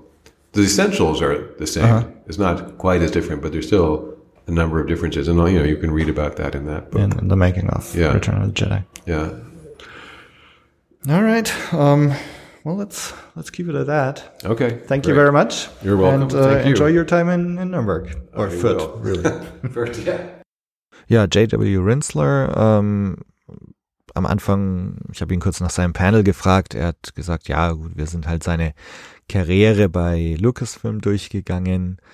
Ich habe ihn dann nach dem Making of äh, The Force Awakens gefragt, ähm, da hat er so tatsächlich dran äh, gearbeitet, er soll es eigentlich nicht schreiben, ähm, sondern hatte dann Mark Cotter-Vass empfohlen, der dann wohl auch am Set war. Dann sollte aber irgendwie noch mehr dazu kommen, Sachen noch genauer erklärt werden, bisschen erweitert werden und das sollte er dann machen. Ähm, er hat dann zwei bis drei Monate Fulltime daran gearbeitet. Er sagt, es war ein gutes Buch, die Leute mochten es, aber es wurde halt gecancelt. Also das Manuskript war sogar schon komplett fertig, wurde sogar schon genehmigt, aber ja, dann wurde es trotzdem noch gecancelt. Er, er bezweifelt, dass es je veröffentlicht wird. Warum? Ja, er glaubt, dass die Verantwortlichen einfach äh, ein paar der unangenehmen Sachen nicht einfach nochmal breit treten wollten. Ähm, er sagte was, ja, im Filme machen, es gibt halt immer unangenehme Sachen. Das ist nicht nur Friede, Freude, Eierkuchen, sondern es gibt da auch Schmerz und Entlassungen und ähm, er, er, schreibt ja gerade ein Planet of the Apes oder hat ein Planet of the Apes Making-of-Buch geschrieben und er sagt, auch da gab es halt unangenehme Sachen, verschiedene Drehbuchautoren und so weiter, aber das, das ist im Filmemachen halt so. Ja, aber diesen Prozess wollten die Leute von oben eben nicht nochmal durchlaufen. Ähm, er war ja bei mir in der letzten Folge zu Gast und äh, hatte mir damals erzählt, dass er Episode 8 und Solo noch gar nicht gesehen hatte und sie eigentlich auch nicht mehr sehen will, weil für ihn ist es einfach nicht mehr Star Wars oder für ihn fehlt einfach irgendwas. Und da habe ich ihn nochmal danach gefragt. Ähm, er sagt zum einen, naja gut, er ist halt nicht mehr die Zielgruppe. Ähm, die Prequels mochte er allerdings, obwohl, naja, er obwohl er erwachsen war, als er die gesehen hat. Ähm, aber er sagt, naja gut, George Lucas hat da immer wieder Teile drinnen, die halt auch für Erwachsene interessant sind, ähm, während sein inneres Kind sich dann an den Raumschlachten und Raumschiffen und so weiter erfreuen kann. Ähm, zum anderen sagt er, naja, ähm, Disney ist, ist nicht darin interessiert, Statements zu machen äh, auf, auf eine Weise, wie es, wie es George Lucas getan hat, der Geschichten geschrieben hat, die uns irgendwelche Sachen lehren. Äh, da sei viel grau und nicht alles nur schwarz-weiß und es sind einfach starke Geschichten bei George Lucas, weil er eben ein großer Geschichtenerzähler ist. Äh, für ihn ist es ein bisschen so, wenn man Picasso-Fan ist und dann wird ein anderer von Picasso angeheuert, um Picasso-Gemälde zu machen, aber es ist halt einfach nicht mehr das Gleiche. Ja, und dann habe ich nochmal nachgefragt, was denn Star Wars für ihn eigentlich ausmacht. Es sind viele Dinge für ihn und sagt ihm, es sind einfach wahnsinnig viele Leute, die da ähm, zusammenarbeiten, aber letztendlich halt alles irgendwie durch den George Lucas Filter geht. Also Macquarie hat ganz viele Sachen gemalt, äh, George Lucas sucht sich dann was aus, was mag er, was mag er nicht, äh, was soll geändert werden. Äh, mit Ben Bird war es ähnlich äh, und, vielleicht war die einzige Ausnahme John Williams. Was immer John Williams gemacht hat, wurde dann auch verwendet. Ähm, wobei auch hier gab es eben diese Szene, äh, Luke vor den Doppelsonnen in A New Hope und äh, da hat wohl George Lucas auch irgendwie gesagt, hier sollst die und die Musik nehmen und es ist eine Szene, die bei ihm bis heute für Gänsehaut sorgt. Ein ikonischer Moment, sagt er. Ja, dann nochmal, was macht Star Wars für ihn aus? Das findet er so, so the one thing, äh, die eine Sache, die, die für ihn Star Wars ausmacht. Er redet sich ein bisschen raus. Er sagt also, die eine Sache, die er an Star Wars super findet, ist die Kombination aus all den kleinen Dingen. Und äh, diese kleine Dinge, diese, diese kleinen Dinge machen für ihn auch das Filmemachen aus. Und er schreibt gerne drüber, diese, über diesen verrückten Prozess. Ähm, für Revenge of the Sith, äh, das Making-of-Buch, hat er den Prozess miterlebt. Er war für etwa acht Wochen am Set es war sein erstes Mal und dabei hat er ganz viel über das Filmemachen gelernt, was ihm dann sehr bei den anderen Büchern geholfen hat. Er beschreibt den Prozess als sehr unglamourös, als körperlich sehr anstrengend und einfach einen sehr schwierigen Prozess, den nur Leute, die das Filmemachen wirklich lieben, mehr als nur einmal machen. Ähm, das Planet of the Apes Buch, was ich gerade schon erwähnt hatte, äh, kommt dann Ende Oktober raus dieses Jahr. Ob er noch mehr Planet of the Apes äh, Bücher macht, weiß er noch nicht, weil äh, ironischerweise hat Disney ja jetzt auch Fox aufgekauft. Und äh, er hat noch ein anderes Buch, über das er aber nicht reden kann. Das kommt irgendwann nächstes Jahr raus. Und dann noch ein Buch, das hat er auch in seinem Panel erwähnt, über The Shining. Sonst hat er aber gerade nichts in der Pipeline, äh, schreibt auch gerade nichts. Ähm, er hat ja einen Roman veröffentlicht, All Up, ähm, über den wir auch letzte Folge schon geredet hatten. Ein anderer Roman würde für ihn jetzt auch nur in Frage kommen, wenn jemand sein anderes Buch bezahlt, äh, für das er noch einen Verlag sucht. Seine Frau sagt dann auch, wird auch nicht gerade begeistert sein, wenn er ihr jetzt erzählen würde, ich muss noch mal fünf Jahre in so einen, in meinen neuen Roman stecken. Letzte Frage von mir war dann noch, ähm, ob er die Entwürfe von George Lucas, äh, die Treatments für Episode 7, 8, 9 gelesen hat. Ähm, ja, er hat sie gelesen, er kennt sie, aber kann und will nicht drüber reden. Ähm, er sagt, dass sie nicht sehr detailliert sind, aber es gibt so einen Entwurf. Aber was für im Grunde alle Entwürfe gilt, gilt auch hier. Wenn man jetzt diese ersten Entwürfe immer mit dem Endergebnis vergleicht, dann, dann sind die einfach sehr unterschiedlich. Und, und er, er, er sagt dann eben, wenn George Lucas die Filme gemacht hätte, wären sie garantiert äh, total anders geworden als diese ersten Entwürfe, die er da jetzt gelesen hat. Äh, der The Star Wars Comic, den es auch auf der Con zu kaufen gab, ähm, der eben auf diesen frühen Drehbuchentwürfen für A New Hope basiert, äh, gibt dann eben auch einen guten Eindruck davon, wie anders ähm, oft der Film von diesen ersten Entwürfen ist. Ähm, er hat dann am Schluss noch erwähnt, ja, und bei, bei Rückkehr der Jede-Ritter war das zum Beispiel auch so. Ähm, aber das kann man dann ja zum Beispiel in seinem Making-of-Buch nachlesen. Ich hatte ja ganz am Anfang schon die Fanfilme erwähnt. Äh, die beiden Regisseure äh, von Descendants of Order 66, Lars, und von Tiderium, Werner, habe ich leider nicht mehr erwischt. Äh, dafür aber einen prominenten Unterstützer und Darsteller aus dem Tiderium-Film. Moin Moin, mein Name ist Björn Beton. Ich bin hier, weil ich Star Wars-Fan bin und weil ich beim Film Tidirium mitmache. Äh, Dort spiele ich hunderte von Statisten, Commander Luga ähm, und äh, mache das Sounddesign und baue auch hin und wieder mal ein bisschen äh, an Props und Setdesign oder Set, Setbau ähm, und äh, helfe auch ein bisschen bei der Regie. Und äh, also du bist hier in, in Fanrolle und in, in Film, Fan, Fanfilmrolle. Äh, Richtig, genau. Wärst du, wärst du auch ohne diesen Film hergekommen oder? Nein, vermutlich nicht. Also ich, ich, äh, ich bin, mein, seit ich, solange ich danken kann, auch Star Wars Fan. Ich war aber noch nie auf einer Con Convention und ich äh, kannte die Norris Force Con auch schon aus dem Internet, aber ja. ich glaube nicht, dass ich extra aus Hamburg hierher gereist wäre, wenn wir nicht gebeten worden wären, irgendwie hier ein bisschen was über unseren Film zu erzählen. Ja. Ähm, Wäre die Con vielleicht in Hamburg, äh, wäre ich bestimmt schon mal da gewesen. Also ist das jetzt tatsächlich deine allererste Con? Oder? Ja. Okay. Ja. ja. Richtig. Und auch so Comic-Con oder sowas auch, auch noch nie? Ähm, ich bin gar nicht so ein wahnsinnig, also ich bin kein wahnsinniger Comicleser. Also ich habe diese, die Urfassung ähm, von äh, Star Wars Geschichte, die habe ich äh, mit Freude gelesen, aber so viele Comics kaufe ich nicht. War auch total abgefahren, ne, diese Urfassung. Total, ja. ja. Auch äh, lustig, dass sie dann halt genau so gezeichnet ist, wie die äh, Entwürfe quasi ja. waren. Oh, mein Telefon klingelt gerade. Ich äh, okay. gehe mal ganz kurz gucken, wer Aha. da dran ist. So, wo waren wir jetzt stehen geblieben? Achso, das Comic. Äh, Richtig, genau. Die, äh, äh, ich wollte sagen, dass ich das, ich, oder habe ich das bereits gesagt? Ich fand es gut, dass die Figuren so aussehen wie die Concept-Arts, also ja, wie, ja, wie genau. das, also was, was äh, sich ursprünglich, dass auch da quasi ein, äh, noch äh, ein Schritt zurückgegangen ja. wurde und sich wie, Chewbacca sah dann halt so aus wie in den ersten Entwürfen, ja, in den ersten Zeichnungen. Das fand ich gut. Was das auch zeigt, weil wir jetzt gerade, also bevor wir jetzt aufgenommen haben, haben wir ja kurz schon drüber gesprochen, ähm, dass äh, Episode 1, 2, 3 vielleicht nochmal so ein Drehbuch-Doktor äh, gebraucht hätte, vielleicht. Es, es zeigt halt tatsächlich, dass die Drehbücher, die äh, George Lucas geschrieben hat, mehrfach aus guten Gründen überarbeitet ja, wurden. Ja. also die, die, Geschichte ist, die Geschichte ist nicht zu Ende gut, gut ausgedacht. Hi. Ja, wir können ja mal kurz. Ähm, wir, wir stoppen, wir, wir, verabschieden, wir verabschieden mal äh, Werner und dann genau. machen wir weiter. Genau. Gut, aber egal. Also äh, jedenfalls ist deine erste Convention. Und ähm, wie ist es? Äh, mir gefällt es gut.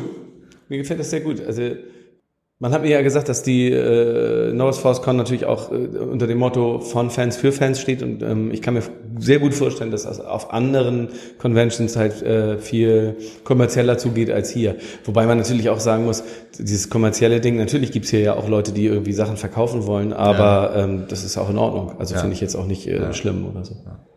Ja gut, aber schön. Also ich war jetzt auf der auf der Celebration London vor zwei Jahren und äh, mein erstens, da stehst du halt gefühlt 60 Prozent in Schlangen an.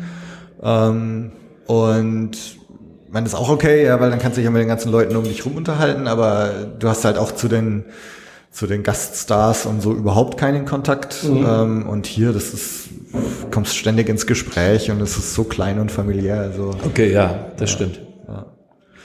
So, aber du hast auch in, in Sachen äh, Tidirium, äh, Tidirium, Tiridium, ja. äh, hier Äh, erzähl doch da mal noch kurz was dazu. Äh, wo soll ich anfangen? Davon, wovon der Du kannst- Film, von dem Film oder von der Entstehung oder wie dazu, wie ich dazu Also- gekommen bin? Genau, du bist ja quasi Quereinsteiger, ne? Du bist noch gar nicht so lange. Naja gut, also dabei. der Film, ähm, äh, die, die Geschichte des Films ist so, dass der Film schon seit 16 Jahren in der Mache ist. Das ist natürlich eine irrsinnig lange Zeit, das hätte auch keiner absehen können. Und ähm, äh, ja, das ist äh, leider nicht, war leider nicht äh, zu vermeiden. So ist es nun mal, wenn man etwas in seiner Freizeit hobbymäßig macht und alles zum ersten Mal, dann äh, passiert das eben halt, dass man Dinge nicht so planen kann und nicht so äh, absehen kann, worauf man sich da einlässt. Und Ja. es verändert sich also ständig und geht immer weiter und das ist auch ganz gut so. Wir sind aber auf der Zielgeraden und irgendwann wird dieser Film auch fertig sein, da bin ich mir ganz sicher. Und richtig, ich, ähm, der Film äh, ist, glaube ich, so 2001, 2002 waren die ersten Dreharbeiten und ich bin seit 2006, glaube ich, dabei. Also, oder also auch schon. Schon auch eine ganze Weile. Dann gab es natürlich auch mal Phasen, wo halt nicht so viel passiert ist und Ja. jetzt ähm, äh, nimmt die ganze Sache wieder, äh, das äh, Dampfrost nimmt wieder irgendwie äh, äh, an Fahrt irgendwie echt auf und das letzte Lebenszeichen war ja vielleicht für viele Leute die D-Max-Doku, Ja. Ähm, die äh, man im Übrigen auch heute noch auf den bekannten Portalen noch sehen kann, was wer sie noch nicht gesehen hat. Und ähm, ja, da danach äh, kam auch noch mal wieder aus dem Fandom irgendwie wieder ganz, ganz, ganz viel positive Rückmeldungen und das ist für uns auch immer ein großer Motivationsschub mal zu sehen irgendwie, wow, äh, auch wenn die Leute schon geglaubt haben, es würde unseren Film Ja. nicht mehr geben und nie wieder fertig, nie, nie fertig werden. Wenn die Leute dann irgendwie sehen, was wir machen, freuen sie sich und sind auf unserer Seite und das freut uns dann wiederum und dann haben wir Bock. Ach, guck mal. Hi. Hallo, ich wollte nur kurz Tschüss sagen. So. Also, äh, jetzt weiß ich schon wieder nicht, wo wir stehen geblieben waren. Ich auch nicht. äh, Achso, ich habe ein bisschen was über, über den äh, Film erzählt und wie Ja. lange wir schon dabei sind, genau, und wie ich dazu gestoßen bin. Ach so, genau. Nee, und dann hast du erzählt mit der, mit der D-Max-Sache, dass dann nochmal so das Fan dann darauf aufmerksam geworden ist quasi. Ja, wir haben, oder, wir, oder? haben, wir haben dabei, wir haben sehr viele äh, äh, positive Rückmeldungen gehabt. Ich habe viele Leute, oder wir alle haben, glaube ich, Leute, neue Leute kennengelernt irgendwie. Das hat der ganzen Sache natürlich dann nochmal wieder irgendwie auch einen Schub gegeben und ich, ich, ich wage mich natürlich, also wenn ich eins gelernt habe, dann dass, das, äh, dass ich nicht vorhersehen kann, wie lange wir für diesen Film brauchen, aber ich weiß, wir sind auf der Zielgeraden. Alles das, was jetzt noch kommt, irgendwie, was wir jetzt machen müssen, ähm, ich nenne als Beispiel jetzt nur mal irgendwie einen Score, irgendwie, Mhm. also eine Filmmusik zu komponieren, aufzunehmen und äh, da, das hat noch nie irgendjemand von uns gemacht. Ja, Äh, ich ja. weiß gar nicht, ich weiß im Moment noch gar nicht, wie das gehen soll, aber wir wollen das machen und wir machen das alles zum ersten Mal, so wie alles, äh, zum ersten Mal und dann müssen wir mal gucken, wie es wird. Ja, ja. Und du machst noch ein bisschen Sounddesign, hast du auch erzählt, ne? Genau, richtig. Das ist viel, ähm, ähm, das ist ganz viel natürlich am Computer sitzen und sich durch äh, Datenbanken durchklicken und dann irgendwie Frame für Frame das da hinsetzen, wo es hingehört.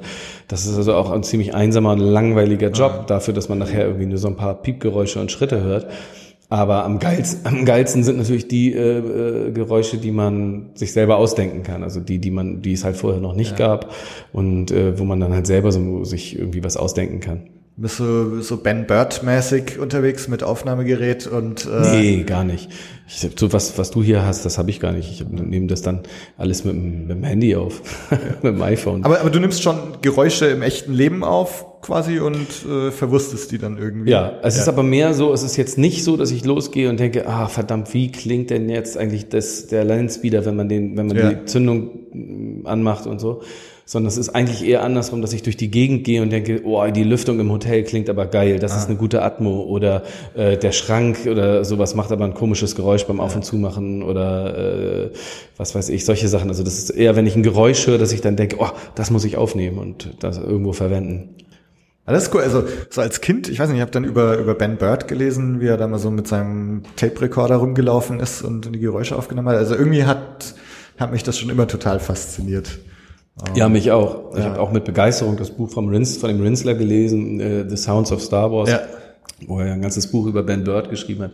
Ja, das war, ähm, äh, es ist, ich glaube auch, dass, dass ähm, in den Original Star Wars Filmen halt irgendwie auch ganz wahnsinnig viele Dinge zusammenkamen, die einfach äh, für die Zeit und für die Ewigkeit äh, äh, sehr, sehr, sehr gut waren und State of the Art waren und dazu gehört eben halt Filmmusik und äh, dazu gehört natürlich auch die, die, die Special Effects, aber eben halt auch die ganze, das ganze Sounddesign. Das war ja irgendwie auch etwas vorher waren das irgendwie eher mehr so eindimensionale Geräusche ja. Und danach waren das dann halt echt äh, Soundwelten oder Soundscape oder sowas. Also heute ist das ja, äh, wie gesagt, ein großes Ding, zumindestens in Amerika. Ich glaube, in Deutschland irgendwie gibt es sowas wie Sounddesign, weiß ich nicht, kaum bis gar nicht. Wüsste ich gar nicht, nee, keine Ahnung.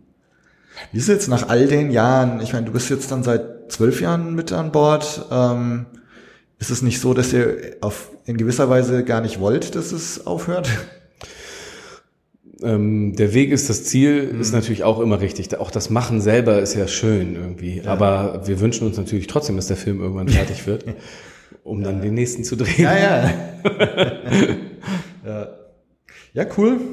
Ähm, dann vielen Dank. Ja, äh, sorry für die kleine Unterbrechung Ach, du. hier. Du hast einiges zu schneiden, aber so einfach, so einfach wollten wir dir das auch nicht machen. Nee, nee. So, jetzt sind wir auch fast schon wieder durch mit meinen Unterhaltungen. Ähm, zum Abschluss bekommt ihr noch einen kurzen Einblick in einen ganz, ganz tollen Bestandteil der Norris ForceCon. Äh, da gab es nämlich auch einige Vorträge. Äh, einer davon war am Samstag um 10 äh, und zwar ging es da um die Macht. Äh, eine Stunde lang über 170 PowerPoint-Folien. War ein super Ding. Und ja, wirklich toll, dass es auch sowas auf der Norris ForceCon gibt. Ähm, mit dem Macher, Dr. Hubert Zitt, äh, habe ich gesprochen und ihn kurz gebeten, den Inhalt nochmal kurz zusammenzufassen. Mein Name ist Hubert Zitt und ich habe sozusagen zwei Leben. Das eine ist der, das Leben als Hochschullehrer an der Hochschule in Kaiserslautern, besser gesagt in Zweibrücken, das ist ein, ähm, ein Campus der Hochschule Kaiserslautern. Und in meinem zweiten Leben halte ich Vorträge über die Physik und Technik von Star Trek und auch Star Wars. Und heute auf dieser Con war es dann eben ein Vortrag über die Macht bei Star Wars. Also mal ein bisschen weg von der Physik und Technik hin, mehr zu, ja, was sagt man, esoterischen Themen? Esoterisch mag ich nicht so sehr, aber Philosophie, Aha. Psychologie. Ja. ja. Und ähm, du hast ja auch so im Vortrag so ein bisschen Star Trek und, und Star Wars vereint. Du hast schon im Vorfeld gesagt, dass das für dich sich nicht unbedingt ausschließen muss. Ne? Nein, es gibt ja nicht nur oben und unten, es gibt ja auch links und rechts. Und ich glaube, ähm, wenn man das aus der Perspektive sieht, dass man als Science-Fiction-Fan auch sehr wohl sagen darf, man mag beides, jedes auf seine Art, ähm, dann ist das ähm, legitim, weil Star Trek ist einfach etwas anderes. Das heißt ja nicht, dass es besser oder schlechter ist. Es ist einfach anders und man kann beides mögen und ich mag beides. Kannst du so ungefähr sagen, was, was ist das, was dich an Star Trek fasziniert? Was ist das, was dich an Star Wars fasziniert? Also bei Star Trek ist es natürlich vor allem die gezeigte Technik, weil die ja sehr viel Wert darauf legen, dass die gezeigte Technik tatsächlich ähm, zumindest theoretisch in der Zukunft möglich sein könnte. Mhm. Man hat da ja eigene technische Berater eingestellt. Ähm, dann gefällt mir sowohl die Cowboy-Philosophie äh, von, von Kirk als auch die Diplomatie von Picard. Jedes hat so seins, auch diese die Art und Weise, wie unsere Zukunft dargestellt ist, nämlich als eine schöne Zukunft, für die es sich freut, äh, für die es sich lohnt, äh, irgendwie zu leben. Also wir freuen uns auf diese schöne Star Trek Zukunft. Das hat für mich so, sind das so die Highlights, was Star Trek angeht. Und bei Star Wars ist es eben erstens mal eine tolle Geschichte, tolle Bilder, tolle Kostüme, tolle Weltraumschlachten, ähm, also Effekte und dann auch diese, wenn man sich damit beschäftigt, sehr tiefgehende Philosophie, die dahinter steckt. Mhm. Und das war ja auch ganz zentraler Teil jetzt von deinem Vortrag heute. Ne? Ja. Kannst du so für die, die jetzt nicht dabei waren, kann man das in, in ein paar Minuten überhaupt zusammenfassen, was du heute erzählt hast? Also es ist ein bisschen schwierig, aber es geht vor allem darum, ähm, was George Lucas, der ja Psychologie, Philosophie und Anthropologie äh, studiert hat, also der sich mit Menschen auskennt und wie sie denken, ähm, dass er ähm, ja versucht hat, die wesentlichen Dinge, die im Leben eine große Rolle spielen sollten, zusammenzufassen, dass man anfängt drüber nachzudenken, über Toleranz, über, über Mitleid, über, äh, über Dinge, die wir vielleicht wissenschaftlich noch nicht erklären können, die es aber vielleicht gibt. Ähm, vielleicht wird den einen oder anderen die Sache mit der Wünschelrute, die ich da gezeigt habe, im Gedächtnis bleiben. Ähm, ich bin obwohl ich ja als, als Naturwissenschaftler unterwegs bin, ähm, der Meinung, dass wir einfach noch nicht in der Lage sind, alles, was uns umgibt in der, äh, auf unserem Planeten und in unserem Versum, Universum erklären zu können. Das heißt ja nicht, dass es das nicht geben kann oder darf, sondern einfach, dass wir es noch nicht erklären können. Vielleicht finden wir nie eine Antwort. Aber deshalb zu sagen, das kann es nicht geben, ich glaube, das ist ein bisschen überheblich. Mhm. Was, was ich auch total schön fand, dass du ähm, dich jetzt sowohl als Origi auf Originaltrilogie, Prequel-Trilogie, Sequel-Trilogie konzentriert hast. Ist das für dich alles eins? Oder, also sag mal, als jetzt so Futter für Machtphilosophie und so bekommst du eigentlich aus, aus allen Trilogien, ne?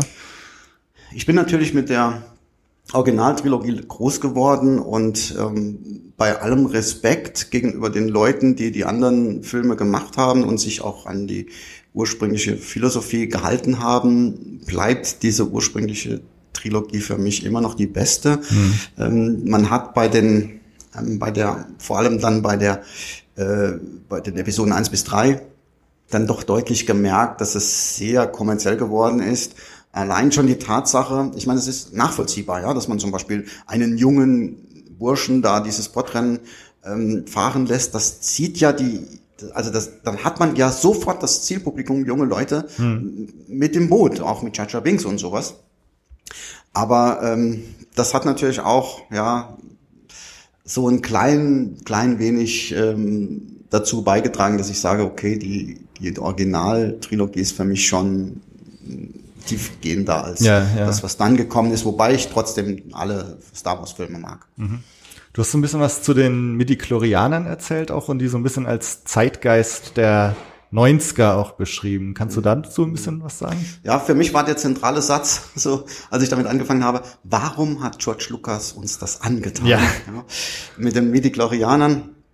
Nun, es war in dieser Zeit, Ende der 90er, ähm, war so ein Gedanke in Umlauf, alles biologisch erklären zu können. Die Evolution, wie Menschen funktionieren und so weiter.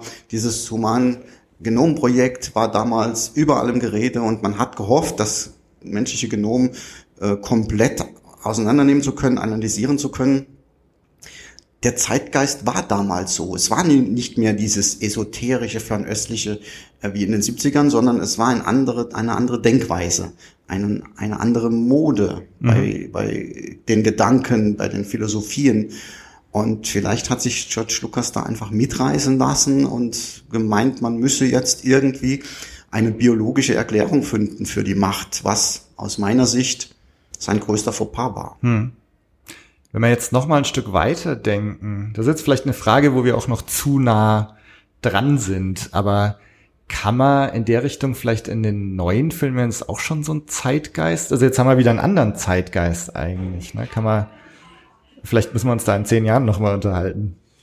Ja, also auf Anhieb bin ich jetzt da ein bisschen überfragt, da mhm. müsste ich mehr drauf achten. Ja. Ähm, Habe ich mich jetzt auch nicht so damit beschäftigt. Ja. Vielleicht, ja, aber also es ist ja legitim in so einem Interview zu sagen, kann ich im Moment nicht ja, sagen. Ja, ja. ich glaube, den, den Zeitgeist ist ja oft eh so eine Sache, die man die man oft so, während man direkt da ist, eigentlich noch gar nicht so sagen kann. Ja.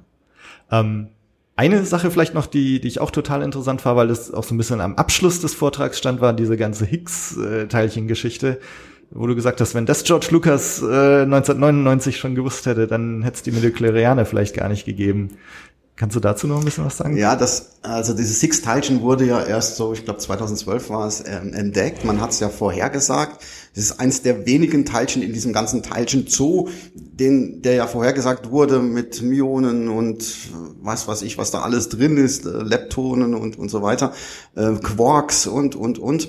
Und da gibt es eben ähm, oder gab es bis 2012 zwei Teilchen, die noch, die man noch nicht entdeckt hat. Das war das Higgs-Teilchen und das Graviton. Und dann hat man das Higgs-Teilchen 2012 entdeckt und ähm, das ist zuständig für die äh, für die Masseerzeugung. Und naja, wie eben in dem Artikel von Harald Lesch und Harald Zaun geschrieben wurde, ist es so, dass es zumindest physikalisch legitim wäre, dieses Higgs-Feld irgendwie zu manipulieren. Mhm. Ob wir das jemals können, ist ja eine ganz andere Sache. Darum geht es auch nicht. Aber wenn es dieses Higgs-Feld gibt, was wir jetzt ja wissen. Und wenn man diese Higgs-Teilchen auf irgendeine Art beeinflussen könnte, so wie wir können ja auch Photonen herstellen und damit Mhm. Licht anschalten.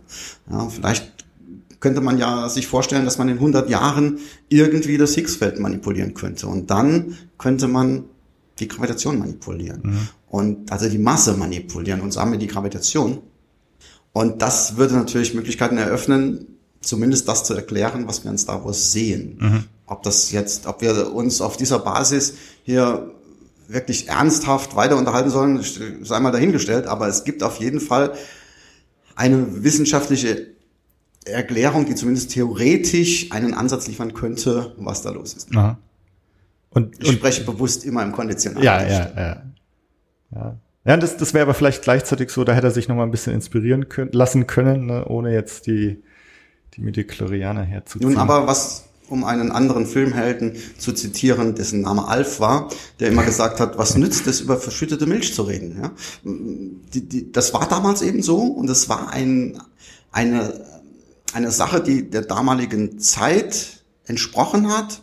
Also leben wir jetzt damit. Wir können es ja auch nicht mehr ändern. Ja, wir können es ja. nicht mehr rückgängig machen. Und äh, wenn man ja erklären kann, warum das so war, warum, warum er das gemacht hat, dann äh, erscheint das vielleicht in einem anderen Bild, in einem anderen Licht. Und ähm, ja, warten wir mal ab, was jetzt noch kommt. Ja, genau. Oder um es mit Einstein zu sagen, wie geil ist das denn? Naja, ob das Einstein gesagt hat, weiß ich nicht. Aber, aber der, ja, das hat mir gerade so gut gefallen. Ja. Wie, also als ich das gelesen habe, war das auch mein, mein erster Gedanke. Die erklären die Macht mit dem Higgsfeld. Wie geil ist das denn? Ja. Habe ich gedacht, wie geil ist das denn? Und das habe ich dann eben in meinen Vortrag mit Ja. reingebracht. Also war ein super Vortrag, habe ich sehr genossen. Vielen Dank. Vielen Dank Höre ich gern. Kannst du es noch, kannst du es noch mal sagen? Vielen Dank, habe ich sehr genossen. War ein super Vortrag. Also ich danke, ich danke dir. Ja. Und danke fürs Mitmachen. Sehr gerne. Und damit sind wir auch am Ende angekommen. Ich hoffe, die Interviews konnten euch einen kleinen Eindruck davon geben, wie es so auf der Norris ForceCon war. Vielen Dank nochmal an alle, die mitgemacht haben. Und ja, wer den Eisi in der letzten Folge gehört hat, weiß, dass die Star Wars-Fans Nürnberg auf jeden Fall Lust hätten, äh, weitere ForceCons zu veranstalten. Aber eben auch, dass so eine Sache sicher nicht etwas ist, was man jedes Jahr stemmen kann. Schauen wir mal, wie es weitergeht.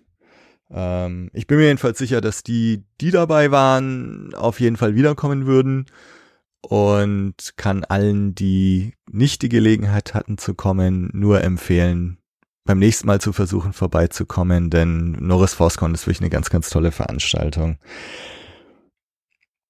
Mit Blue Milk Blues geht's Ende Oktober weiter. Bis dahin helft Blue Milk Blues beim Wachsen. Äh, folgt dem Kanal auf Facebook oder Twitter, falls ihr es nicht eh schon macht. Äh, oder hinterlasst eine Bewertung auf iTunes. Äh, erstens freue ich mich da sehr, sehr drüber. Und zweitens hilft es natürlich auch dabei, Gäste an Land zu ziehen. Wie immer, vielen Dank fürs Zuhören. Macht's gut und bis zum nächsten Mal. Ciao.